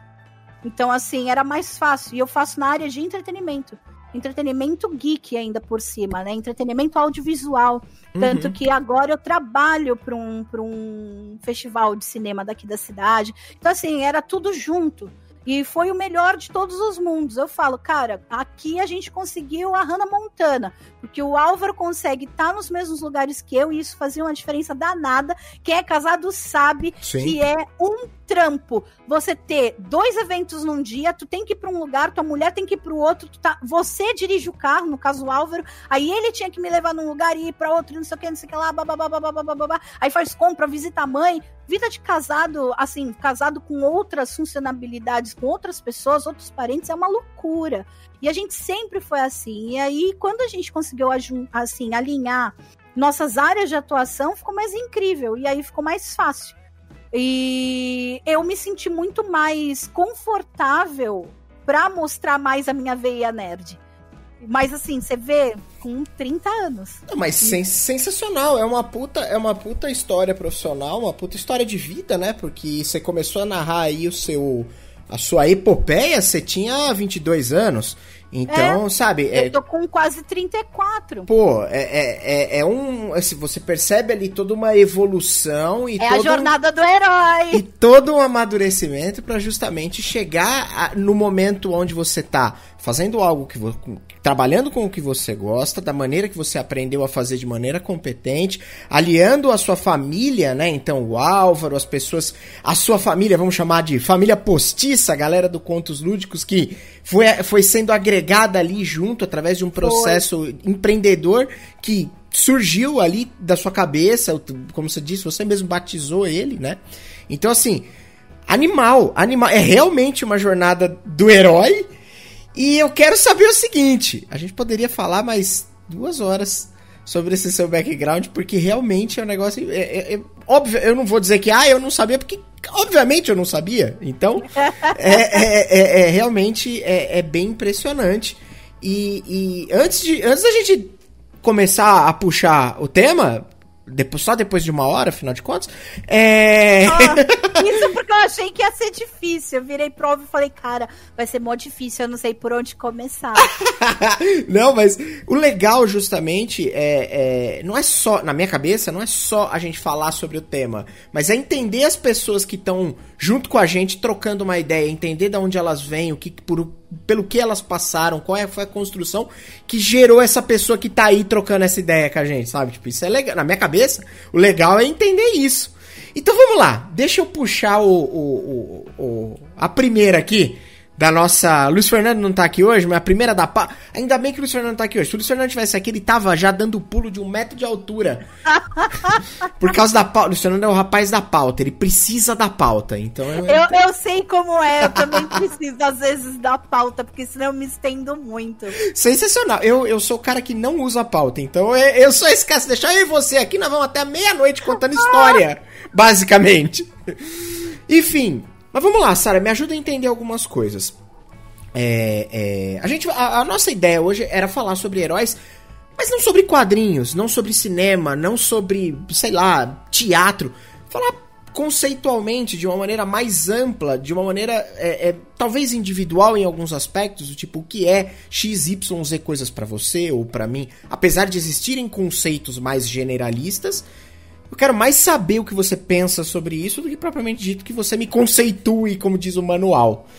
De qualquer maneira, o que para você, quando você olha. Vamos trazer o exemplo do cinema. Você vai assistir um filme e você fala, cara, quem é o herói dessa bagaça? Tem alguns que são bem óbvios. Óbvio, eu vou assistir Superman, beleza, já entendi, esse aqui é o herói. Mas e quando não se trata de algo tão óbvio assim? O que define? O que para você define um herói? Falar, ah, esse malandro aqui é o herói. Olha, eu sempre tive a definição de herói como a pessoa que que segue um propósito. Independente de qual ele seja, porque a gente fala muito sobre o herói no escopo de ser bonzinho. Uhum né, de estar do lado que é construído socialmente como o correto. Certo. Mas eu vou parafrasear aqui algumas coisas de Once Upon a Time, que é bem legal para isso, de dizer quem é o vilão e quem é a princesa. Lá fica muito evidenciado esse, esse ponto por conta do contraste que você vê entre uma Branca de Neve e uma Rainha Má. Se você tá olhando pelo Contos de Fadas, que é o quê? É a construção literária, a construção de cinema, a construção que a gente tem, de, socialmente falando, de que herói é princesa, vilã é a madrasta, é, você não tem essa profundidade de, mas qual é o propósito das duas? Uhum. Então, quando você humaniza alguém, e aí você procura o herói, quem é o herói de uma pessoa humanizada é a pessoa que segue um propósito. E ela segue isso com a verdade, a maior verdade do coração dela. Então, assim, independente da nuance, né? Daquele. Do alinhamento. Do alinhamento, né? exato. Independente do alinhamento. Mas, assim, culturalmente falando, na parte do entretenimento, é a pessoa que é, pratica né, o bem maior, é a pessoa que é, vai sacrificar muito da sua vida e da, das suas escolhas pessoais por um coletivo. Então, assim, ela, o propósito dela é além dela. Então, o herói também ele segue isso, né? O herói, ele não só segue uma missão e um propósito, ele segue uma missão e um propósito num plano maior a existência dele. E aí eu gosto de colocar sempre fora do alinhamento. Por exemplo, um Thanos. Um Thanos, na verdade, dele é um herói. Uhum. O Capitão América, na, na, na, no olhar dele, é um herói. Uhum. Então, o herói, eu acho que é isso. É a pessoa que tem um propósito muito maior e, assim, que ela, ela, não, ela não consegue. É, é inerente dela não fazer. Ela vai fazer porque aquilo é o chamado dela, é o propósito dela. Interessante o conceito que você coloca. É, é, é bem, bem é, é, claro o fato de, de você olhar para um propósito que muitas vezes é algo grandioso, algo que transcende aquela, aquela talvez a pequenez da, da, da, da humanidade ou, ou, dos, dos, dos valores muito quadrados, muito presos a rótulos e coisas do tipo e passa para um, um lugar de beleza. Ele não necessariamente tem um, como você descreveu aí, usando o RPG como ferramenta, é, ele não tem ali um alinhamento. Talvez ele seja mal sobre um aspecto, talvez ele seja bom demais sobre outro aspecto, mas independente de qual seja esse alinhamento, ele tem um propósito. E esse propósito é uma parada que transcende esses valores mais Sim. convencionais, né? Interessante essa visão. Agora, isso é um herói. E um anti-herói? O anti-herói é só o cara que vai tentar segurar o herói de chegar nesse propósito? Ou podemos aprofundar? Eu acho que o anti-herói é o que mais sofre na situação. Por quê? Porque não é, por, não é porque ele não tenha o propósito. Ele tem. Mas ele sabe que ele não vai fazer da, com unhas e dentes a mesma situação que um herói faria. Assim, na minha concepção, o herói ele é desprendido dessas pequenezas. Por exemplo, um Capitão América antes dele pensar qualquer coisa, ele vai engolir a granada se ele precisar. Entendeu? Porque uhum. as pessoas estão em perigo. Ele não para e pensa. Ele não pensa que, tipo assim, nem tudo tem essa escalonagem. É, da mesma maneira, o Thanos, ele não pensa. Mas em compensação, um anti-herói é um Tony Stark. Ele quer também fazer o bem ou o mal, né? Dentro ali da síncope dele, ele quer fazer a missão mas ele tem mais clareza de que ele não é absoluto numa situação. O herói, geralmente, ele é o protagonista de uma situação, inerente dele. Ele querendo ser esse protagonista ou ele se antecipando muito para ser esse protagonista. E a gente vê muito disso, né, na, nas obras. Uhum. Por exemplo, Luke Skywalker. O Luke Skywalker é um herói. O Han Solo não. O Han Solo é um anti-herói. Ele uhum. não é uhum. anti porque ele é vilão. Ele é anti porque, assim, existem essas limitações humanas. Eu sou ser humano, eu tenho essas limitações. Então a pessoa ela não tem aquela, sabe, aquela velocidade do altruísmo, aquele altruísmo desenfreado que às vezes, se você não, não maneira, você pode dar a volta e, né, fazer uma loucura ali. Sim. A pessoa às vezes ela tem aquele egoísmo, eu não vou chamar de egoísmo, mas ela tem aquela singularidade. Então assim, é muito você dizer o idealista, né? A pessoa idealista e a pessoa realista. Ambas, num escopo maior, querem fazer os propósitos dar, darem certos. Mas elas têm visões e sentimentos diferentes para agregar nessas situações. Interessante, interessante, interessante, interessante. Você, você inclusive citou o, o próprio exemplo aí, falando do, do universo da Marvel aí, do, do é Tony... que eu sou Marvete, vocês me desculpem. não, mas justíssimo, sem problema nenhum. É, é bem interessante o, o, lance do, do exemplo de, de anti-heroísmo, talvez até do próprio Tony Stark que você mencionou. E, e, e, é verdade, mas é engraçado como talvez as pessoas enxerguem. É... Você acha que as pessoas acabam enxergando tudo de forma muito monocromática, muito. Sim muito categorizador. Então, assim, isso aqui é heróico. Isso aqui, se não é heróico, ele automaticamente é vilanesco. Então, assim, não tem. Parece que, falando aqui, querendo trazer uma veia aqui de coisas que eu tô aprendendo há pouquíssimo tempo, que é, por exemplo, a não binariedade das pessoas, onde existe um espectro de entendimento muito maior do que apenas homem ou mulher. Então, assim, há um monte de outras coisas aí no meio e parece que de um modo geral, as pessoas acabam colocando tudo ou na extrema direita ou na extrema esquerda. Ou é tudo muito branco, ou é tudo muito preto, ou é tudo muito colorido, ou é tudo muito sem cor. Você acha que esse processo das obras literárias, das obras cinematográficas, das obras quadrinho, enfim, independente da mídia, passam por um processo desse de, de alocação muito direta pelas pessoas que recebem a obra? Com certeza, isso é uma isso é uma construção social que a gente tem, de pensar que o mundo é dividido em duas esferas, né? Seja masculino, feminino, uhum. bom, mal, Bem mal, Deus, diabo. Então, assim, é, é sempre o, o, o preto ou branco, é, ou complementares, mas sempre dualidade. É a mesma coisa que a gente falar 8 ou 80, arroz e feijão. Uhum. Sempre tem essa, essa, essa binaridade das coisas. Interessante, e verdade. hoje em dia, né, a gente está tendo muito mais discussões e desconstruções sobre como a vida é múltipla. E por isso eu citei, a primeira coisa que eu citei foi o Once Upon a Time. Por quê? Porque quando a gente fala de entretenimento, a gente tem aí muitos clássicos que são a base do que a gente está vendo hoje em dia voltando para Marvel.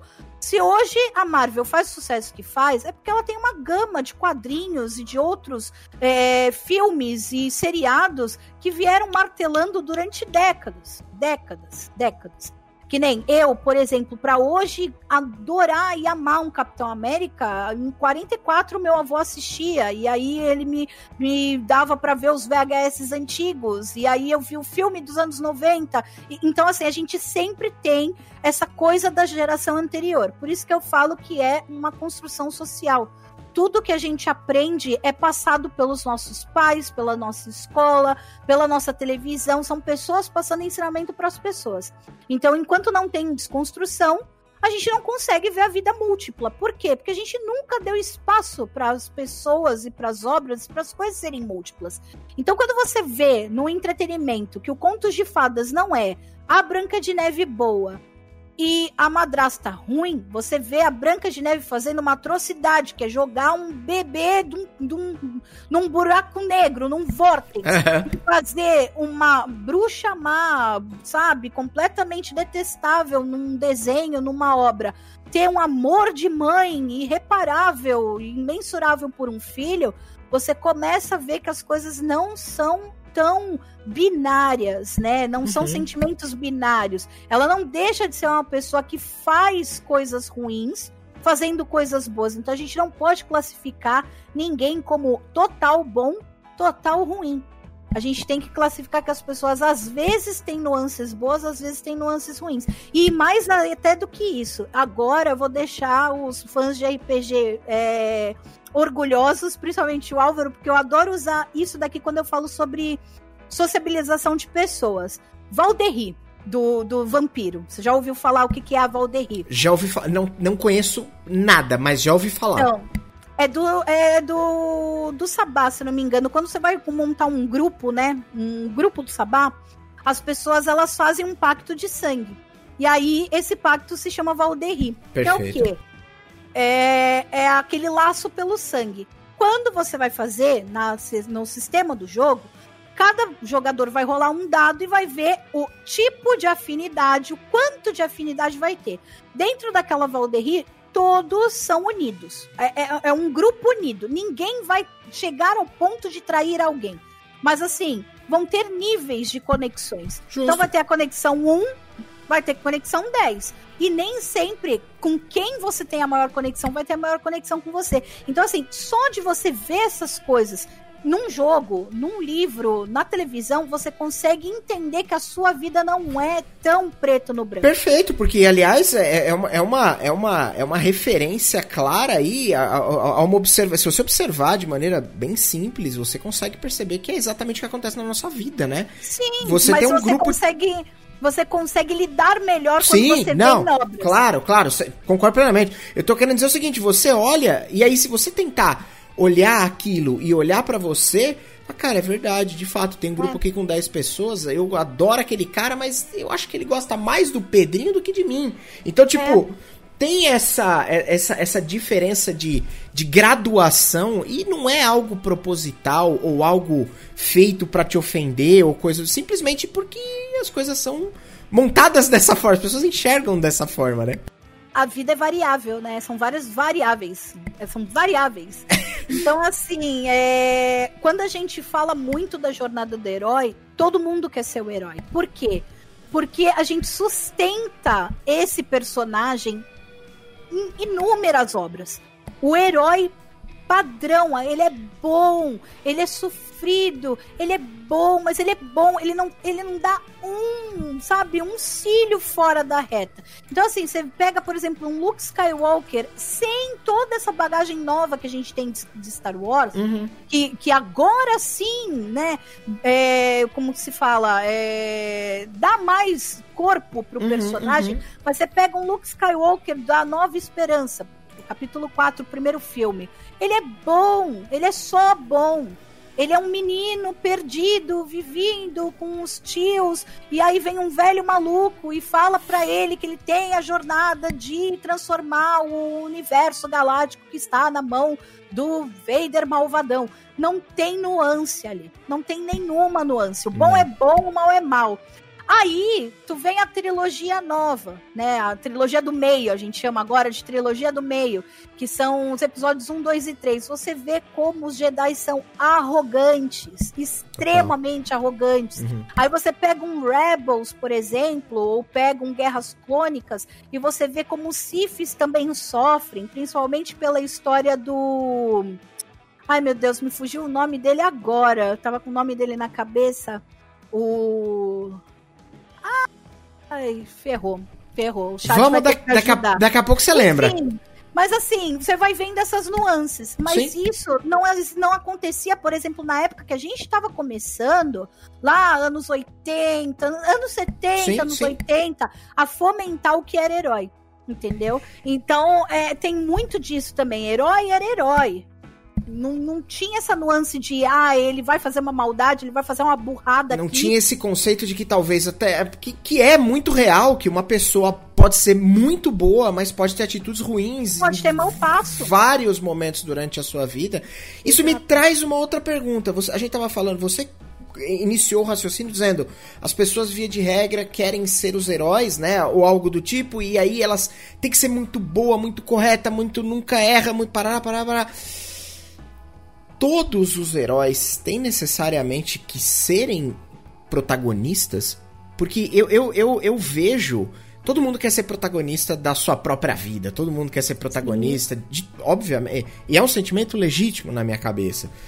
Mas, no mundão, falando, tô fazendo, fazendo filoso, momento filosofia, é, me parece que não dá para todo as 7 bilhões de pessoas serem protagonistas. Dá talvez para elas serem em pequenas escalas, dentro de pequena, mas assim, não, não dá para ter 7 bilhões de, sei lá, de Whindersson Nunes, não dá para ter 7 bilhões de Steve Jobs, não, não, não dá para ter tanto protagonismo, assim, um protagonismo tão exacerbado em tantos pontos para todo mundo como a gente consegue. Ser, nada a ver, estamos fugindo do tempo de novo, mas tudo bem, tamo lá. É, como a gente consegue olhar para isso é, é, é, e entender e, e, e, copiar a arte de alguma forma? Porque na arte, na, na obra, via de regra, em vários momentos você tem vários personagens heróicos que não são protagonistas de, de forma nenhuma. Eles estão ali como coadjuvantes, como apoio, né?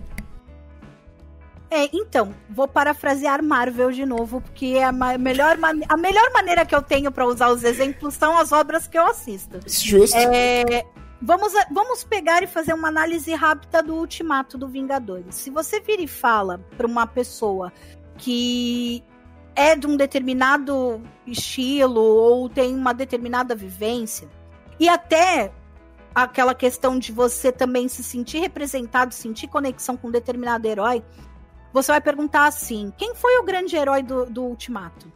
Ah, o Iron Man. Com certeza, ele sacrificou no final. Uhum. Não, foi o Capitão América. Ele tava ali sozinho e aí apareceu o resto do pessoal. Eu vou te falar quem eu achei que teve o ato mais heróico. Foi, foi o personagem ali que teve a melhor jornada, a jornada mais bonita do Ultimato. Hum. Foi a Nebula. Eu sabia que vinha um comentário polêmico na sequência. Sabe por quê? Porque ela tem uma jornada com o Thanos, com o vilão Thanos, que é tão profunda, é tão pesada, é tão densa, que ela não consegue sair daquele domínio do pai tirano opressor. Uhum, então, uhum. Quando ela, então, quando ela sai, ela se torna muito boa. Ela quer muito agradar. Tanto que a primeira pessoa que ela se identifica é o próprio máquina de combate que tá fazendo uma parte da missão com ela. E assim, ela tem aquele medo de, de se ingressar com as pessoas. A gente vê isso no próprio Guardiões da Galáxia 2, uhum. as brigas que ela tem com a irmã. Mas assim, ela não é geral, é, necessariamente uma pessoa ruim, ela é uma pessoa doída. É uma pessoa sofrida. Carrega, ela, ela é carrega umas mágoas ali. Exato, e eu acho que é assim, quando a gente fala de herói, é muito da percepção do que a gente também enxerga de expectativa no herói. Por exemplo, é, eu gosto muito do Capitão América, mas ele é um ideal impossível de se seguir. Uhum. Primeiro, eu não tô numa guerra. Segundo, eu não fui criada num laboratório. Sim. É fácil assim, entendeu? E terceiro, eu não, eu não vou conseguir no meu dia a dia pensar em frases rebuscadas para resolver tudo. Então, assim, é complicado. Eu acho lindo. Acho o ideal do Steve Rogers, para mim, é um ideal lindo. O máximo que eu posso me inspira e eu aplico na minha vida. Mas não tem como. Entendeu? Não tem como. Você não tá ali na frente de uma batalha para olhar tudo em slow motion, tocar de fundo de trilha sonora, aquela música épica onde você vai fazer assim. Eu vou resolver isso juntos. Não tem como, não tem como. Então eu acho que quando voltando para tua pergunta, quando a gente vê assim, ah, não tem espaço para todo mundo ser protagonista na vida, eu vou dizer que assim, dependendo de como você enxerga a vida e você tem expectativas nela, não vai ter. Porque se você tem a expectativa de virar um Whindersson Nunes. Terapêutico. Tera vai... Frases terapêuticas com é... Sara Campos. você não vai conseguir, porque o Whindersson Nunes é o Whindersson Nunes. É que nem eu te falo, eu cheguei na segunda, eu, eu vou chamar de segunda onda da internet, porque era quando, vai, os gigantes estavam comemorando 10 anos na internet. Eu não posso me medir, medir o meu sucesso por não ter corrido tanto e ganhado tanto quanto um jovem nerd. É impossível me colocar nessa métrica. Tanto que eu acho que aqui cabe até dizer assim: não se mede os esforços de um peixe em subir em árvore. Tem como, entendeu? Eu não posso me mirar num azagal ou, ou no, me mirar no jovem nerd. Ele heróis são eles. Eu posso me mirar numa Bakini, eu posso me inspirar, eu posso achar tudo que eles fazem motivacional. Assim, um, um, um sabe, um gás para dar na minha vida, mas eu, eu não posso ser igual. Você é não pode querer se comparar àquela, você tá em posição diferente, você partiu de então, lugares diferentes. Eu vou me esforçar de maneira diferente, Sim. eu vou ter um financeiro diferente, saúde financeira diferente, sabe? Eu, eu vou ter escolhas diferentes. Então, assim, é, é engraçado falar sobre isso porque quando você trabalha com muita gente, você geralmente vê essa decepção no olhar das pessoas. Eu já passei por momentos assim. É que para mim, é o que eu te falo, né? É, é, muito de quem você tem como exemplo de herói. Quando você tem de exemplo de herói o idealista, você sabe que o idealista ele vai fazer de tudo para se jogar numa situação e resolver. E aí você aprende que tem situações que você pode se jogar e resolver. Eu sou muito de me jogar e de resolver. E tem situações que você não vai resolver, mas você vai continuar tentando. Então eu tenho um, um pouquinho disso no meu comportamento. Então é mais fácil para mim, Sara, ver de fora quando uma pessoa tá com expectativa muito alta numa coisa. Tanto que eu sou a pessoa que vira e fala, gente, baixa um pouco a bola e vamos ver como a situação vai ficar. Porque a gente tem aquelas responsabilidades. Eu acho que quando a gente fala muito desse negócio de todo mundo quer ser herói, todo mundo quer ser o herói que pintam de legal no, no, no, nos filmes. Peraí. Não é errado. Deixa eu, deixa eu encaixar uma aqui. A Mariana botou uma ali que eu, eu concordo com o que ela falou. É, ela falou o seguinte: posso estar extremamente enganada, mas muito dessa construção do herói bom e, e do, do, grandioso e, e, do vilão mal e todas essas coisas que a gente tá falando Será que não vem? Porque vem da nossa construção social e o que versa muito com a construção social é, sei lá, a religião, por exemplo. Sim, mas com certeza. Esse não é um certeza. valor muito construído né, em cima desse pilar. E aí fica difícil, porque aí você vai colocando elementos de fé, de crença, de outras coisas, que aí é, é difícil até você argumentar, não entre nós aqui, mas de, de, repente você pegar uma pessoa que tem uma visão diferente dessa perspectiva de heroísmo, dessa perspectiva de, de, de vilanismo, e, e, e, argumentar sobre isso, porque aquilo tá muito imbuído de fé, de cultura, de. Você concorda? Eu, eu na minha cabeça faz sentido. Eu vou contar uma coisa legal para você. Se você achou que a minha história era interessante depois dos 20, eu vou te contar uma coisa que eu fazia aos 15. Manda lá. Aos 15, eu ainda é, era parte integrante da, da, do corpo da igreja e eu era professora de estudo dominical. Oh! Para crianças. Cara, vamos lá. Então vamos lá. De religião eu entendo porque eu sou cristã. Eu acho que assim, a construção da igreja e também as nossas construções governamentais, porque a gente sabe que numa época muito longínqua lá atrás, as duas andavam muito juntas e agora estão tentando fazer isso de novo. Sem dúvida. É, elas sempre lidaram com o mundo nessa esfera de bem e mal. Por quê? Poder, gente, poder. Quando a gente limita a visão da pessoa sob um e um é dois, não um mais dois mais três vezes aquilo tal, você tem um controle do quanto, do quão perspicaz aquela população vai ser. Uhum. Entende? Total. Então, assim, Hoje em dia, por que, que a gente questiona mais a igreja? Ou até outras religiões, porque a gente fala muito da religião cristã, porque ela foi a que ficou muito mais tempo, né, alienando às vezes aí as pessoas e causando muitos furores nas pessoas. Mas toda religião também tem isso, né? Eu e eu acho que é assim, por que, que, por que, que isso vem da religião? Interpretação de texto. Quando você lê uma Bíblia, faz um estudo bíblico, você estuda teologia, você vai conseguir desmembrar muito mais fábula ali dentro, textos de inspiração dali de dentro, do que levar aquilo como se fosse um livro de receita. E por isso eu saí do corpo da igreja. Não porque eu deixei de ser cristão, de acreditar de alguma coisa dali. Mas assim, a religião ela tem que fazer bem, primeiramente, para o quê? Para o espírito. Uhum. Em segundo, para a mente. Para depois você ver esse resultado corpóreo. Então, assim, como que você quer dominar o corpo de uma pessoa e deixar o espírito dela todo, sabe, enfurecido, porque ele tem um manual de 300 mil regras que ele tem que lembrar que ele tem que seguir.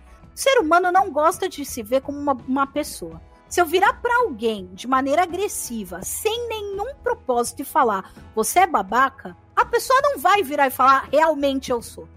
ninguém gosta de se enxergar como uma má pessoa. Sim. Todo mundo quer se enxergar como uma boa pessoa. Principalmente por quê? Porque a gente é ensinado, instruído, influenciado e amedrontado a ser uma boa pessoa. Muito Tem bom, muito muito bem disso. colocado. Tem, tem, o- Tem tem o- o efeito do medo e Tem do, o efeito do medo, da- do poder. do poder, exato, desse Entendeu? É o exercício. poder. O- o- quando você impõe medo numa pessoa, você tá tendo um controle e um poder sobre ela. Por isso que na religião é mais fácil. Não é que a religião faça isso, mas na religião é mais fácil fazer. É muito mais fácil eu converter uma pessoa a ser minha ovelha, a ser meu capacho, dentro de uma igreja do que numa mesa de RPG. Entende? Sim, sim, sim. Porque, porque ali já o manual de boas condutas dali já tá todo formado para mim. sim. Por isso igrejas são danosas, por isso a gente tem essas, essas discussões. Não é porque a gente vira e fala, olha, tá vendo, Jesus não ama ninguém que não seja do corpo da igreja. Não, cara, lê, lê esse livrinho, o livrinho é legal. Ele vai te inspirar a ver o céu, ele vai te inspirar a amar, ele vai te inspirar a tanta coisa. Então, assim, é. Ferramentas. Vamos, vamos colocar bem claro a ferramenta que a gente usa dá muito mais poder para você dominar uma massa. É, é- é o que a gente vive hoje em dia. A gente vê aí heróis na televisão falando sobre desconstruir ideias, não matar mutantes, não se aliar ao Império Galáctico. Mas quando a gente chega na nossa realidade, a gente não se inspira com essas histórias. A gente não vira e fala, cara, eu vou tirar uma lição disso. A gente vira e fala, eu nunca vou ser milionário que nem Tony Stark. Então que se dane meu voto. Entende? Porque o que, a, o que a gente quer ali é o arquétipo daquele personagem. A gente quer ser filântropo, playboy, ter carro legal, pegar várias minas, pegar vários caras. Mas a gente não vê a construção que tem dentro da ideologia daquele personagem. Eu acho que é isso que falta para as pessoas. Falta essa influência, essa boa influência de tipo, olha, você não é a Gal Gadot Mulher Maravilha, mas na sua realidade, você é a sua guerreira. Entende? Então, assim, muitos filmes agora estão começando a trazer essa nuance. E mais assim, é uma geração inteira ensinada por gerações anteriores de que se eu não tenho exatamente o que está proposto na minha frente, eu não tenho nada a aprender. É. E se eu não tenho nada a aprender, é melhor eu seguir ou reclamar. Entende Sim, a dualidade da sim, coisa? sim, sem de dúvida. novo isso. Sem dúvida, porque você cai justamente nesse aspecto de que talvez é, é, falte um pouco, concordo, com- concordando com você aí, boa parte do que você falou, talvez falte um pouco de olhar para um herói e tentar entender que as virtudes dele não necessariamente se aplicam a mim de maneira óbvia e Sim. pragmática.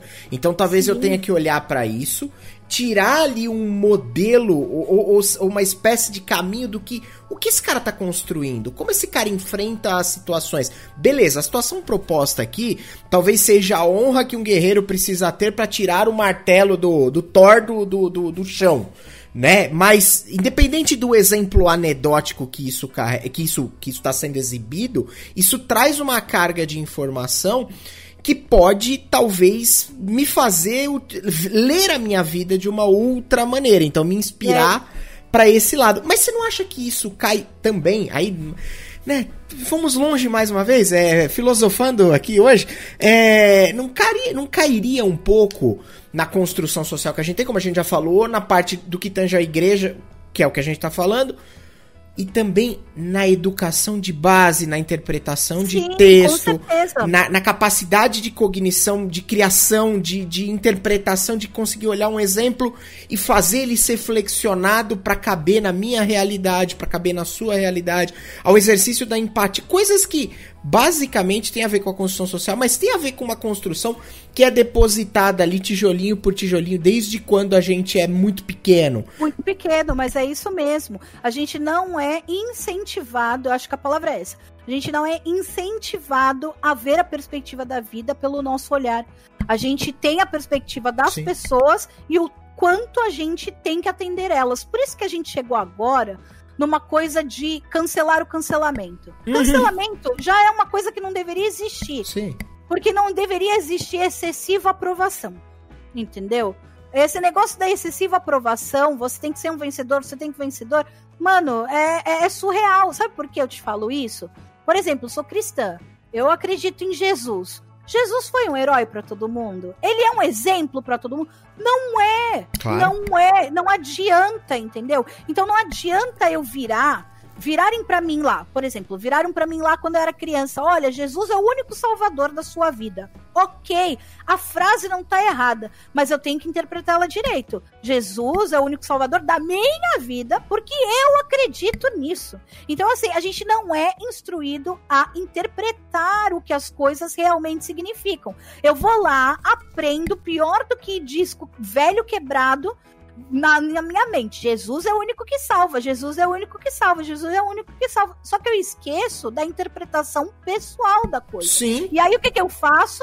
Eu quero atribuir para todo mundo que aquele é o único caminho. E é aí que a gente chega no negócio do nem todo herói é só herói, porque ele não é herói para todo mundo. Claro, ele não é, perfeito. Não, não, é, não é assim 100%, entendeu? Sim. Eu vou estar tá desclassificando, desmerecendo, desrespeitando várias outras pessoas. E não é só por etnia ou por. Não, é assim, várias outras verdades. Sim. Então, assim, verdade absoluta para quem? para quem está enxergando a verdade. É a mesma coisa que eu olhar para o céu, eu vejo todas as estrelas. A lua que eu vejo hoje aqui no céu não é a mesma que está acontecendo do outro lado do continente. Uhum. Então, assim, é muito complicado quando a gente te, pega essa expectativa do querer ser herói impunha numa criança, porque tem isso também. Os pais, eu, e eu falo isso porque eu sou a irmã mais velha de três, de uma família que só tem mulheres, né? Não tem representação assim paternal.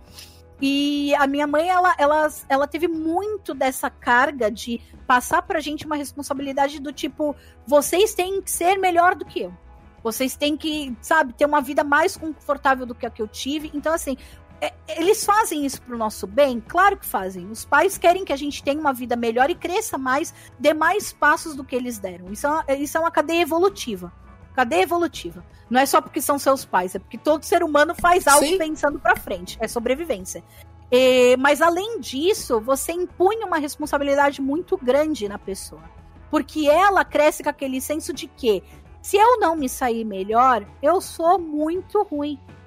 E é aí que a gente vai começando a ver quais são os discursos que funcionam.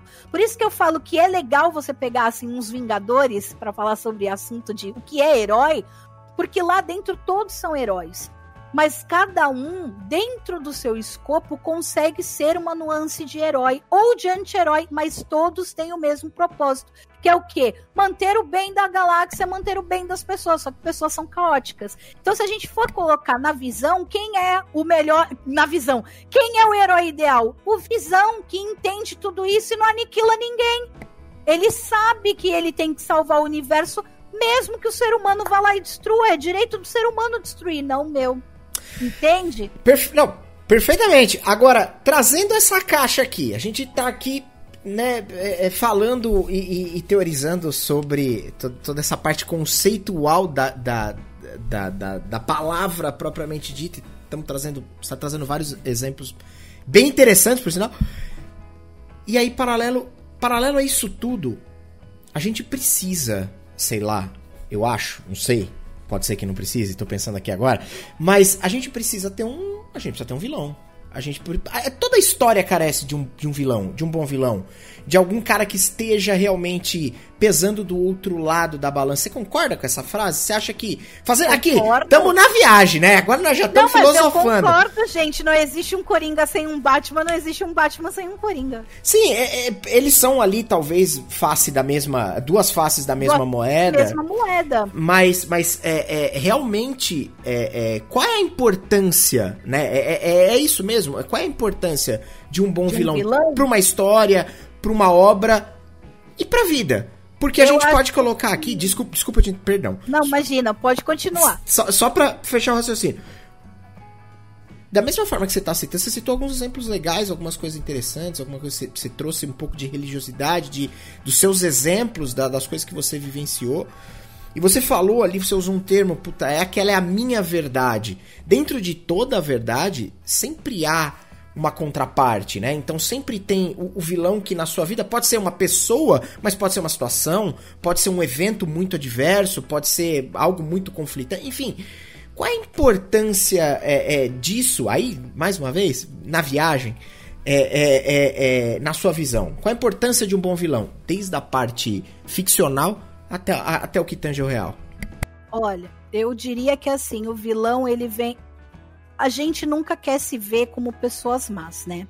A gente precisa uhum. se ver de uma maneira boa e quando isso é colocado à prova, a gente tenta justificar com todos os meios possíveis de aquilo teve um motivo. Então eu acho que o vilão, ele vem como uma forma de alívio ao peso de não ter conseguido ser bom. É ao que culpabilizar. É a culpabilidade das coisas. Interessante. Então, por exemplo, quando você pega assim é, e assiste o Coringa você uhum. vê que ele é uma pessoa extremamente quebrada. E aí você assiste o filme, tem gente que chega na nuance do, sabe, da, da falta da noção de virar e falar, pô, mas ele teve motivo para fazer aquilo. Uhum. Entende? Então, assim, o vilão se torna não tão vilão, o herói não se torna tão herói. Por quê? Porque é pela perspectiva que a gente tá contando uma narrativa. É... Mas existem regras e leis que não devem ser quebradas, né? Que principalmente é a de preservação ao próximo. Eu acredito no seguinte: você pode estar passando por um inferno, mas esse inferno ele não tem que, ele não tem que acabar. Primeiramente, ele não tem que acabar com você. E sim, mais importante do que isso, não pode deixar afetar o próximo. Por isso que a gente busca aí essa desconstrução da perfeição. Por quê? Porque ela é inalcançável, ela é muito difícil. E isso vai fazendo com que mais pessoas tenham aí as suas situações de burnout. Mas quando a gente reflete isso nas obras, a gente vê que é, às vezes as pessoas pegam de maneira errada. E é aí que eu falo que entra a culpabilidade. Quando a gente fala de um vilão, a gente precisa às vezes de um vilão para dar alívio ao que a gente não, não aguenta ser. No caso, voltando para a religião, vai lá, a pessoa aprende desde pequena, ai, Jesus é o único que salva. Aí ela cresce tão bitolada, tão fascinada, tão enfeitiçada no efeito daquela palavra errônea na cabeça dela, que ela não vê que ela tenta fazer algo que ela considera certo e que é o maior, sabe, a maior afronta, a maior necessária, assim, sabe, situação desnecessária na vida de outra pessoa. Então ela não deixa de se tornar uma pessoa má, porque querendo ou não, ela se torna intolerante religiosa com outras religiões, se torna uma pessoa preconceituosa, se torna uma pessoa que faz discurso de ódio é, velado de amor e fé. Então, assim, você tem que tomar muito cuidado com a culpabilidade, porque você, quando você aponta e fala, o demônio faz. Você transfere responsabilidade, né? Você está transferindo.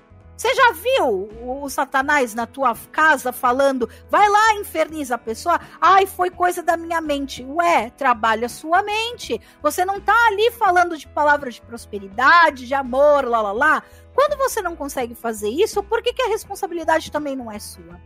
Entende? Tem muito disso. Quando a uhum. gente faz coisas boas, a gente agradece a Deus porque teve a atitude de fazer. Entendeu? Mas o mérito é nosso.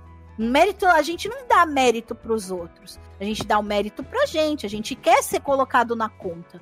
A gente não vira e fala, eu não conseguiria ser em tal pessoa. Não, é não conseguiríamos. É muito mais fácil uhum. agregar todo mundo. Mas aí, quando não dá certo, sempre tem aquela pessoa para culpar.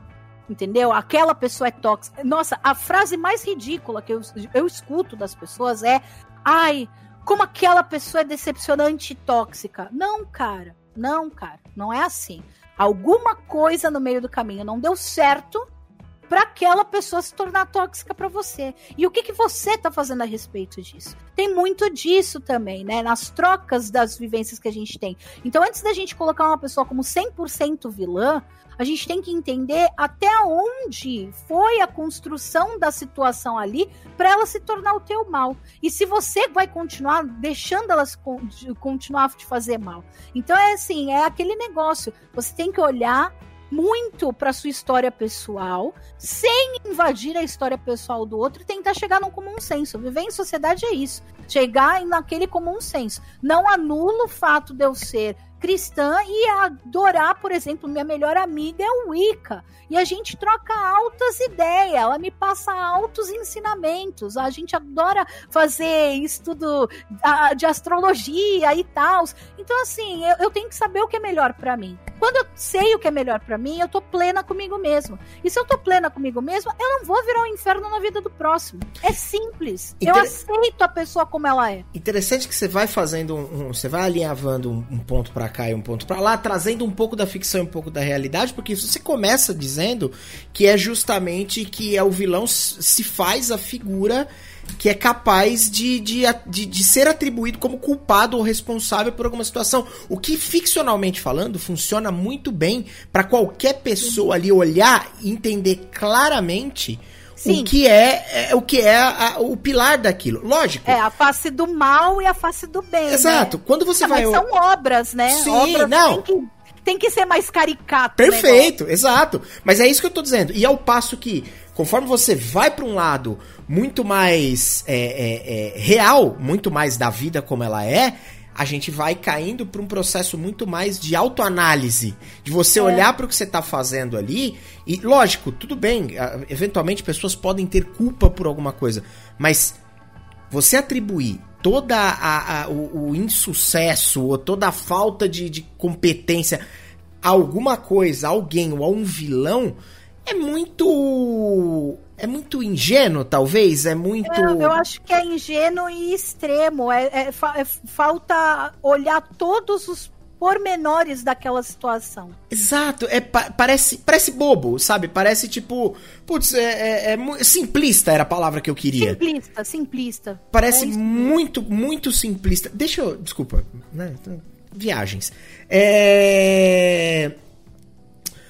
A gente posicionou heróis, a gente posicionou vilões.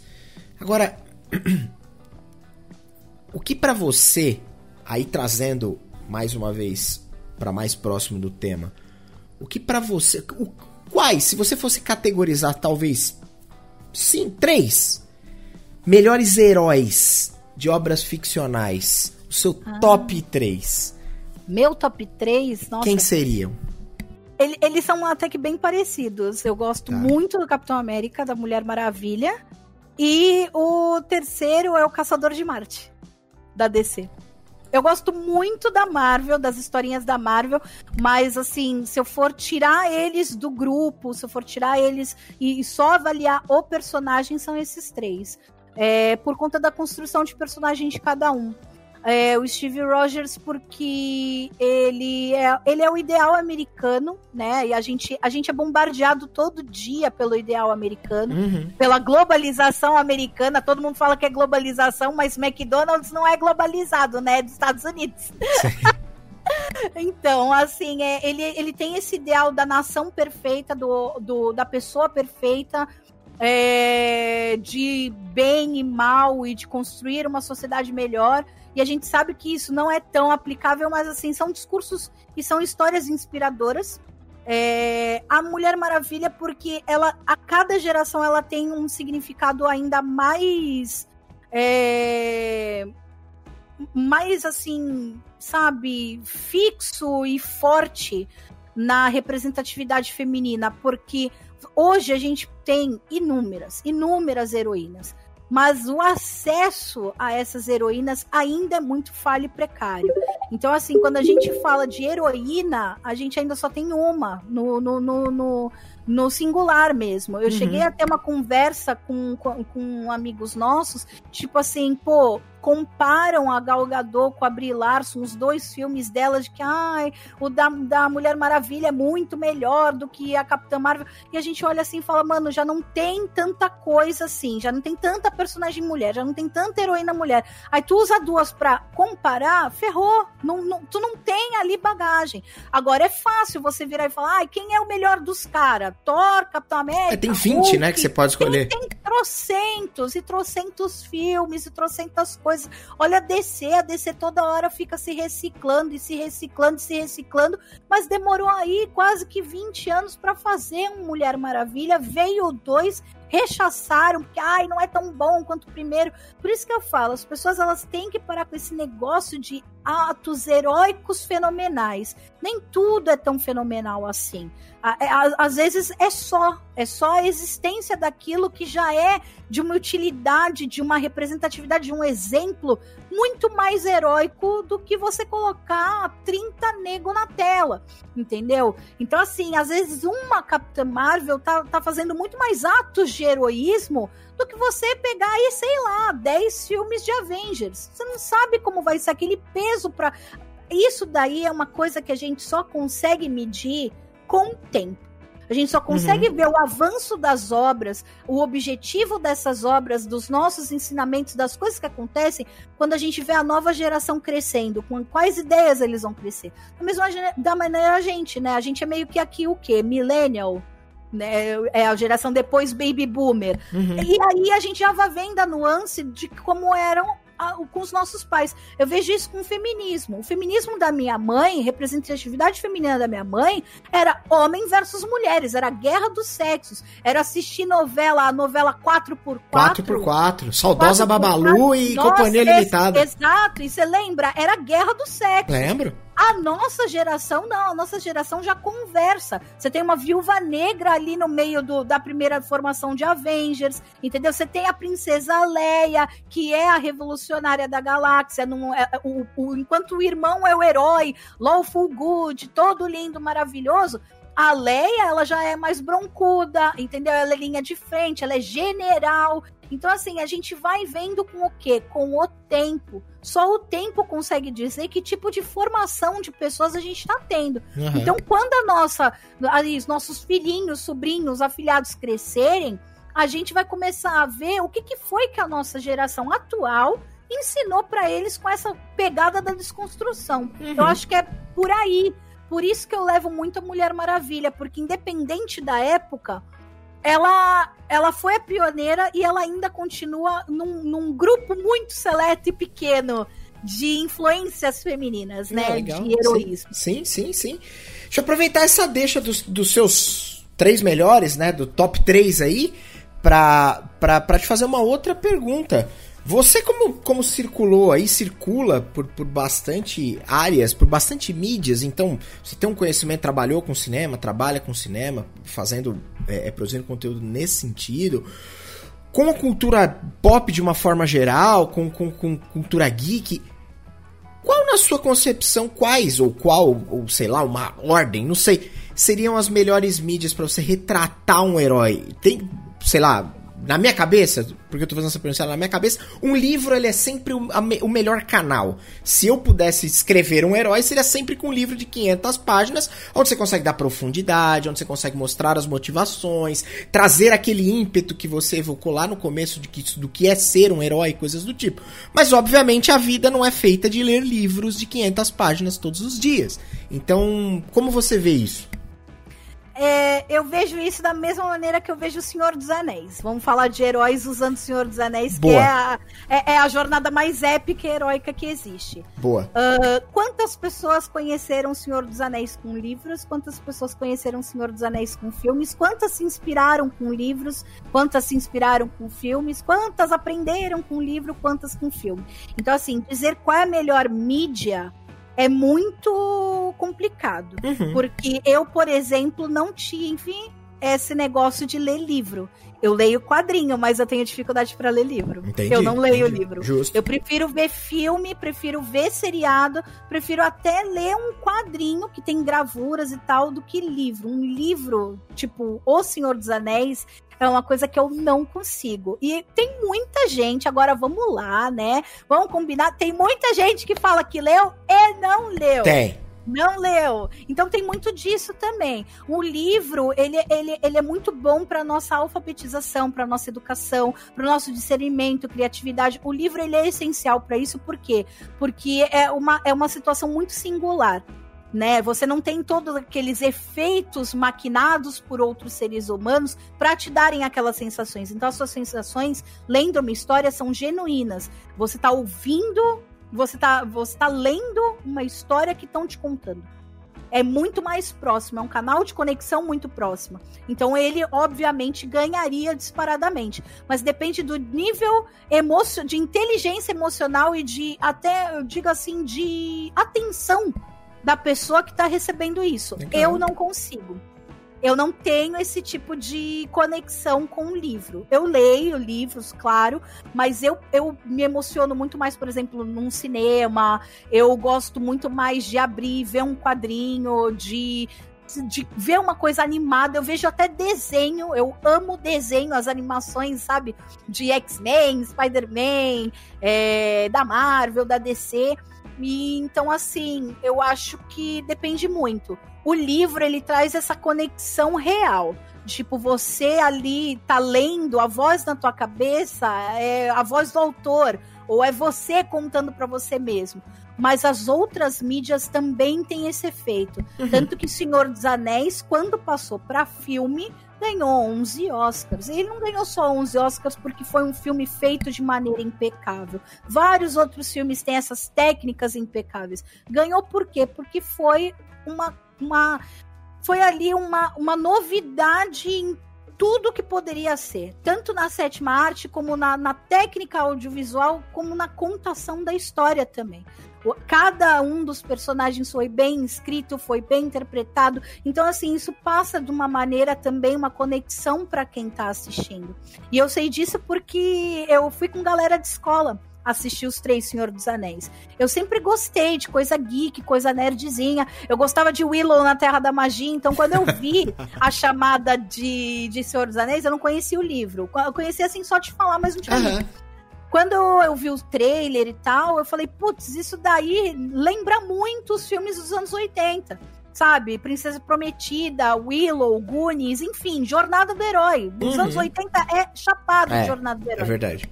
E aí, quando você vê isso numa construção muito maior, com um elenco conhecido, com pessoas conhecidas. Pô, você tinha ali o Orlando Bloom, era carinha que estampava a capinha da Capricho, completamente fora do contexto. Uhum. E aí ele vira um elfo, ou então o. Agora, nome já era.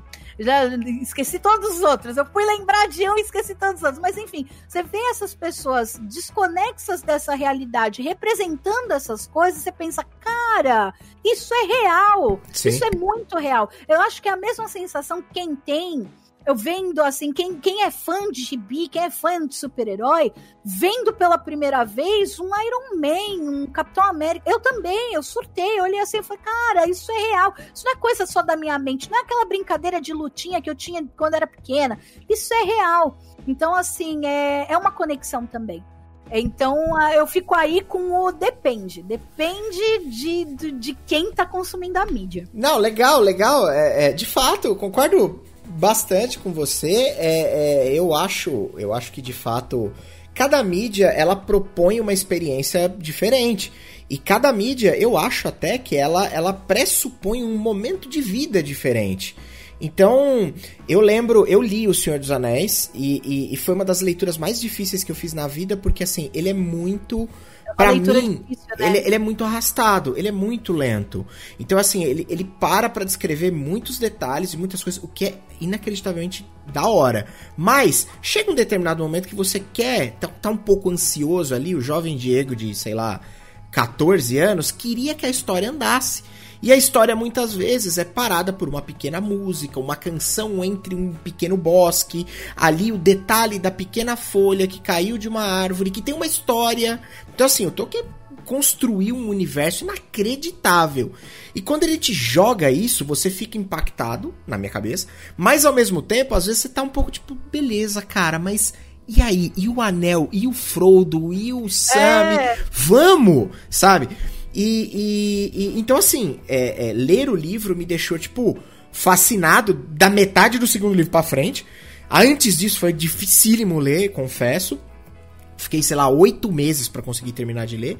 Agora, quando eu vi a adaptação pro cinema, foi tipo. Aquilo era real.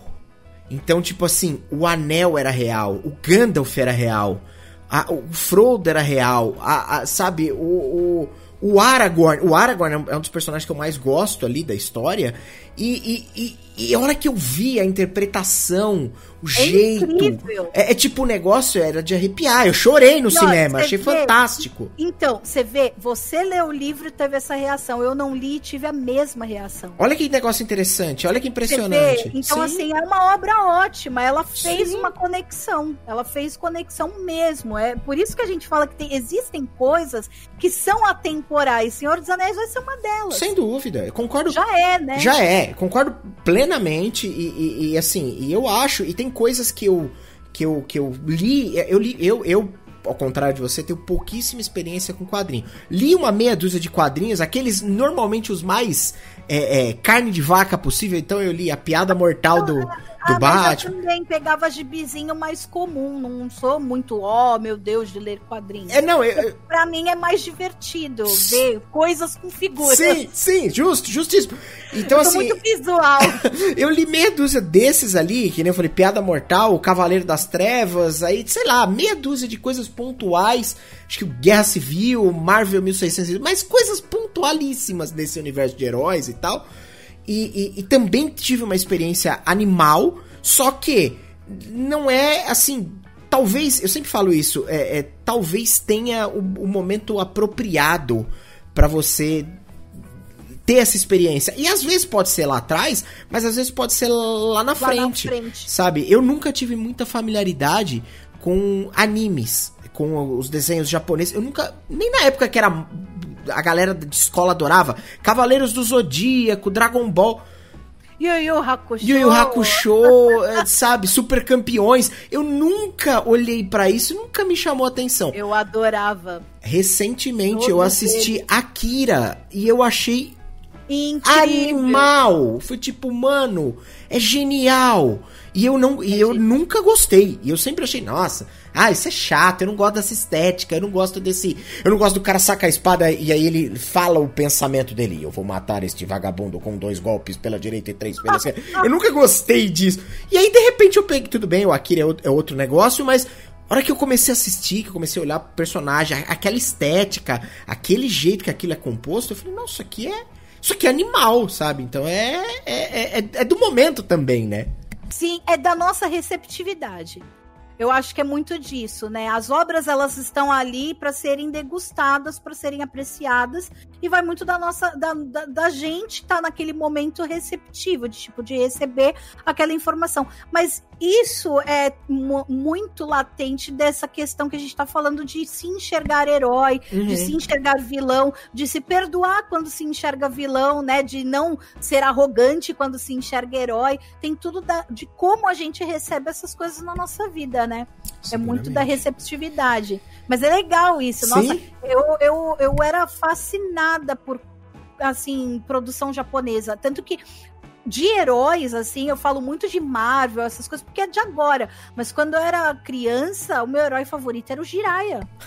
E eu fiquei, eu fiquei super feliz, fiquei super feliz de saber que tem na, na, na Amazon, porque eu fico lá maratonando o tempo todo. Me dá vontade, eu vou lá e maratono o Jiraya, sabe? Sensacional. São heróis, são, são heróis. Evidente, evidente que sim.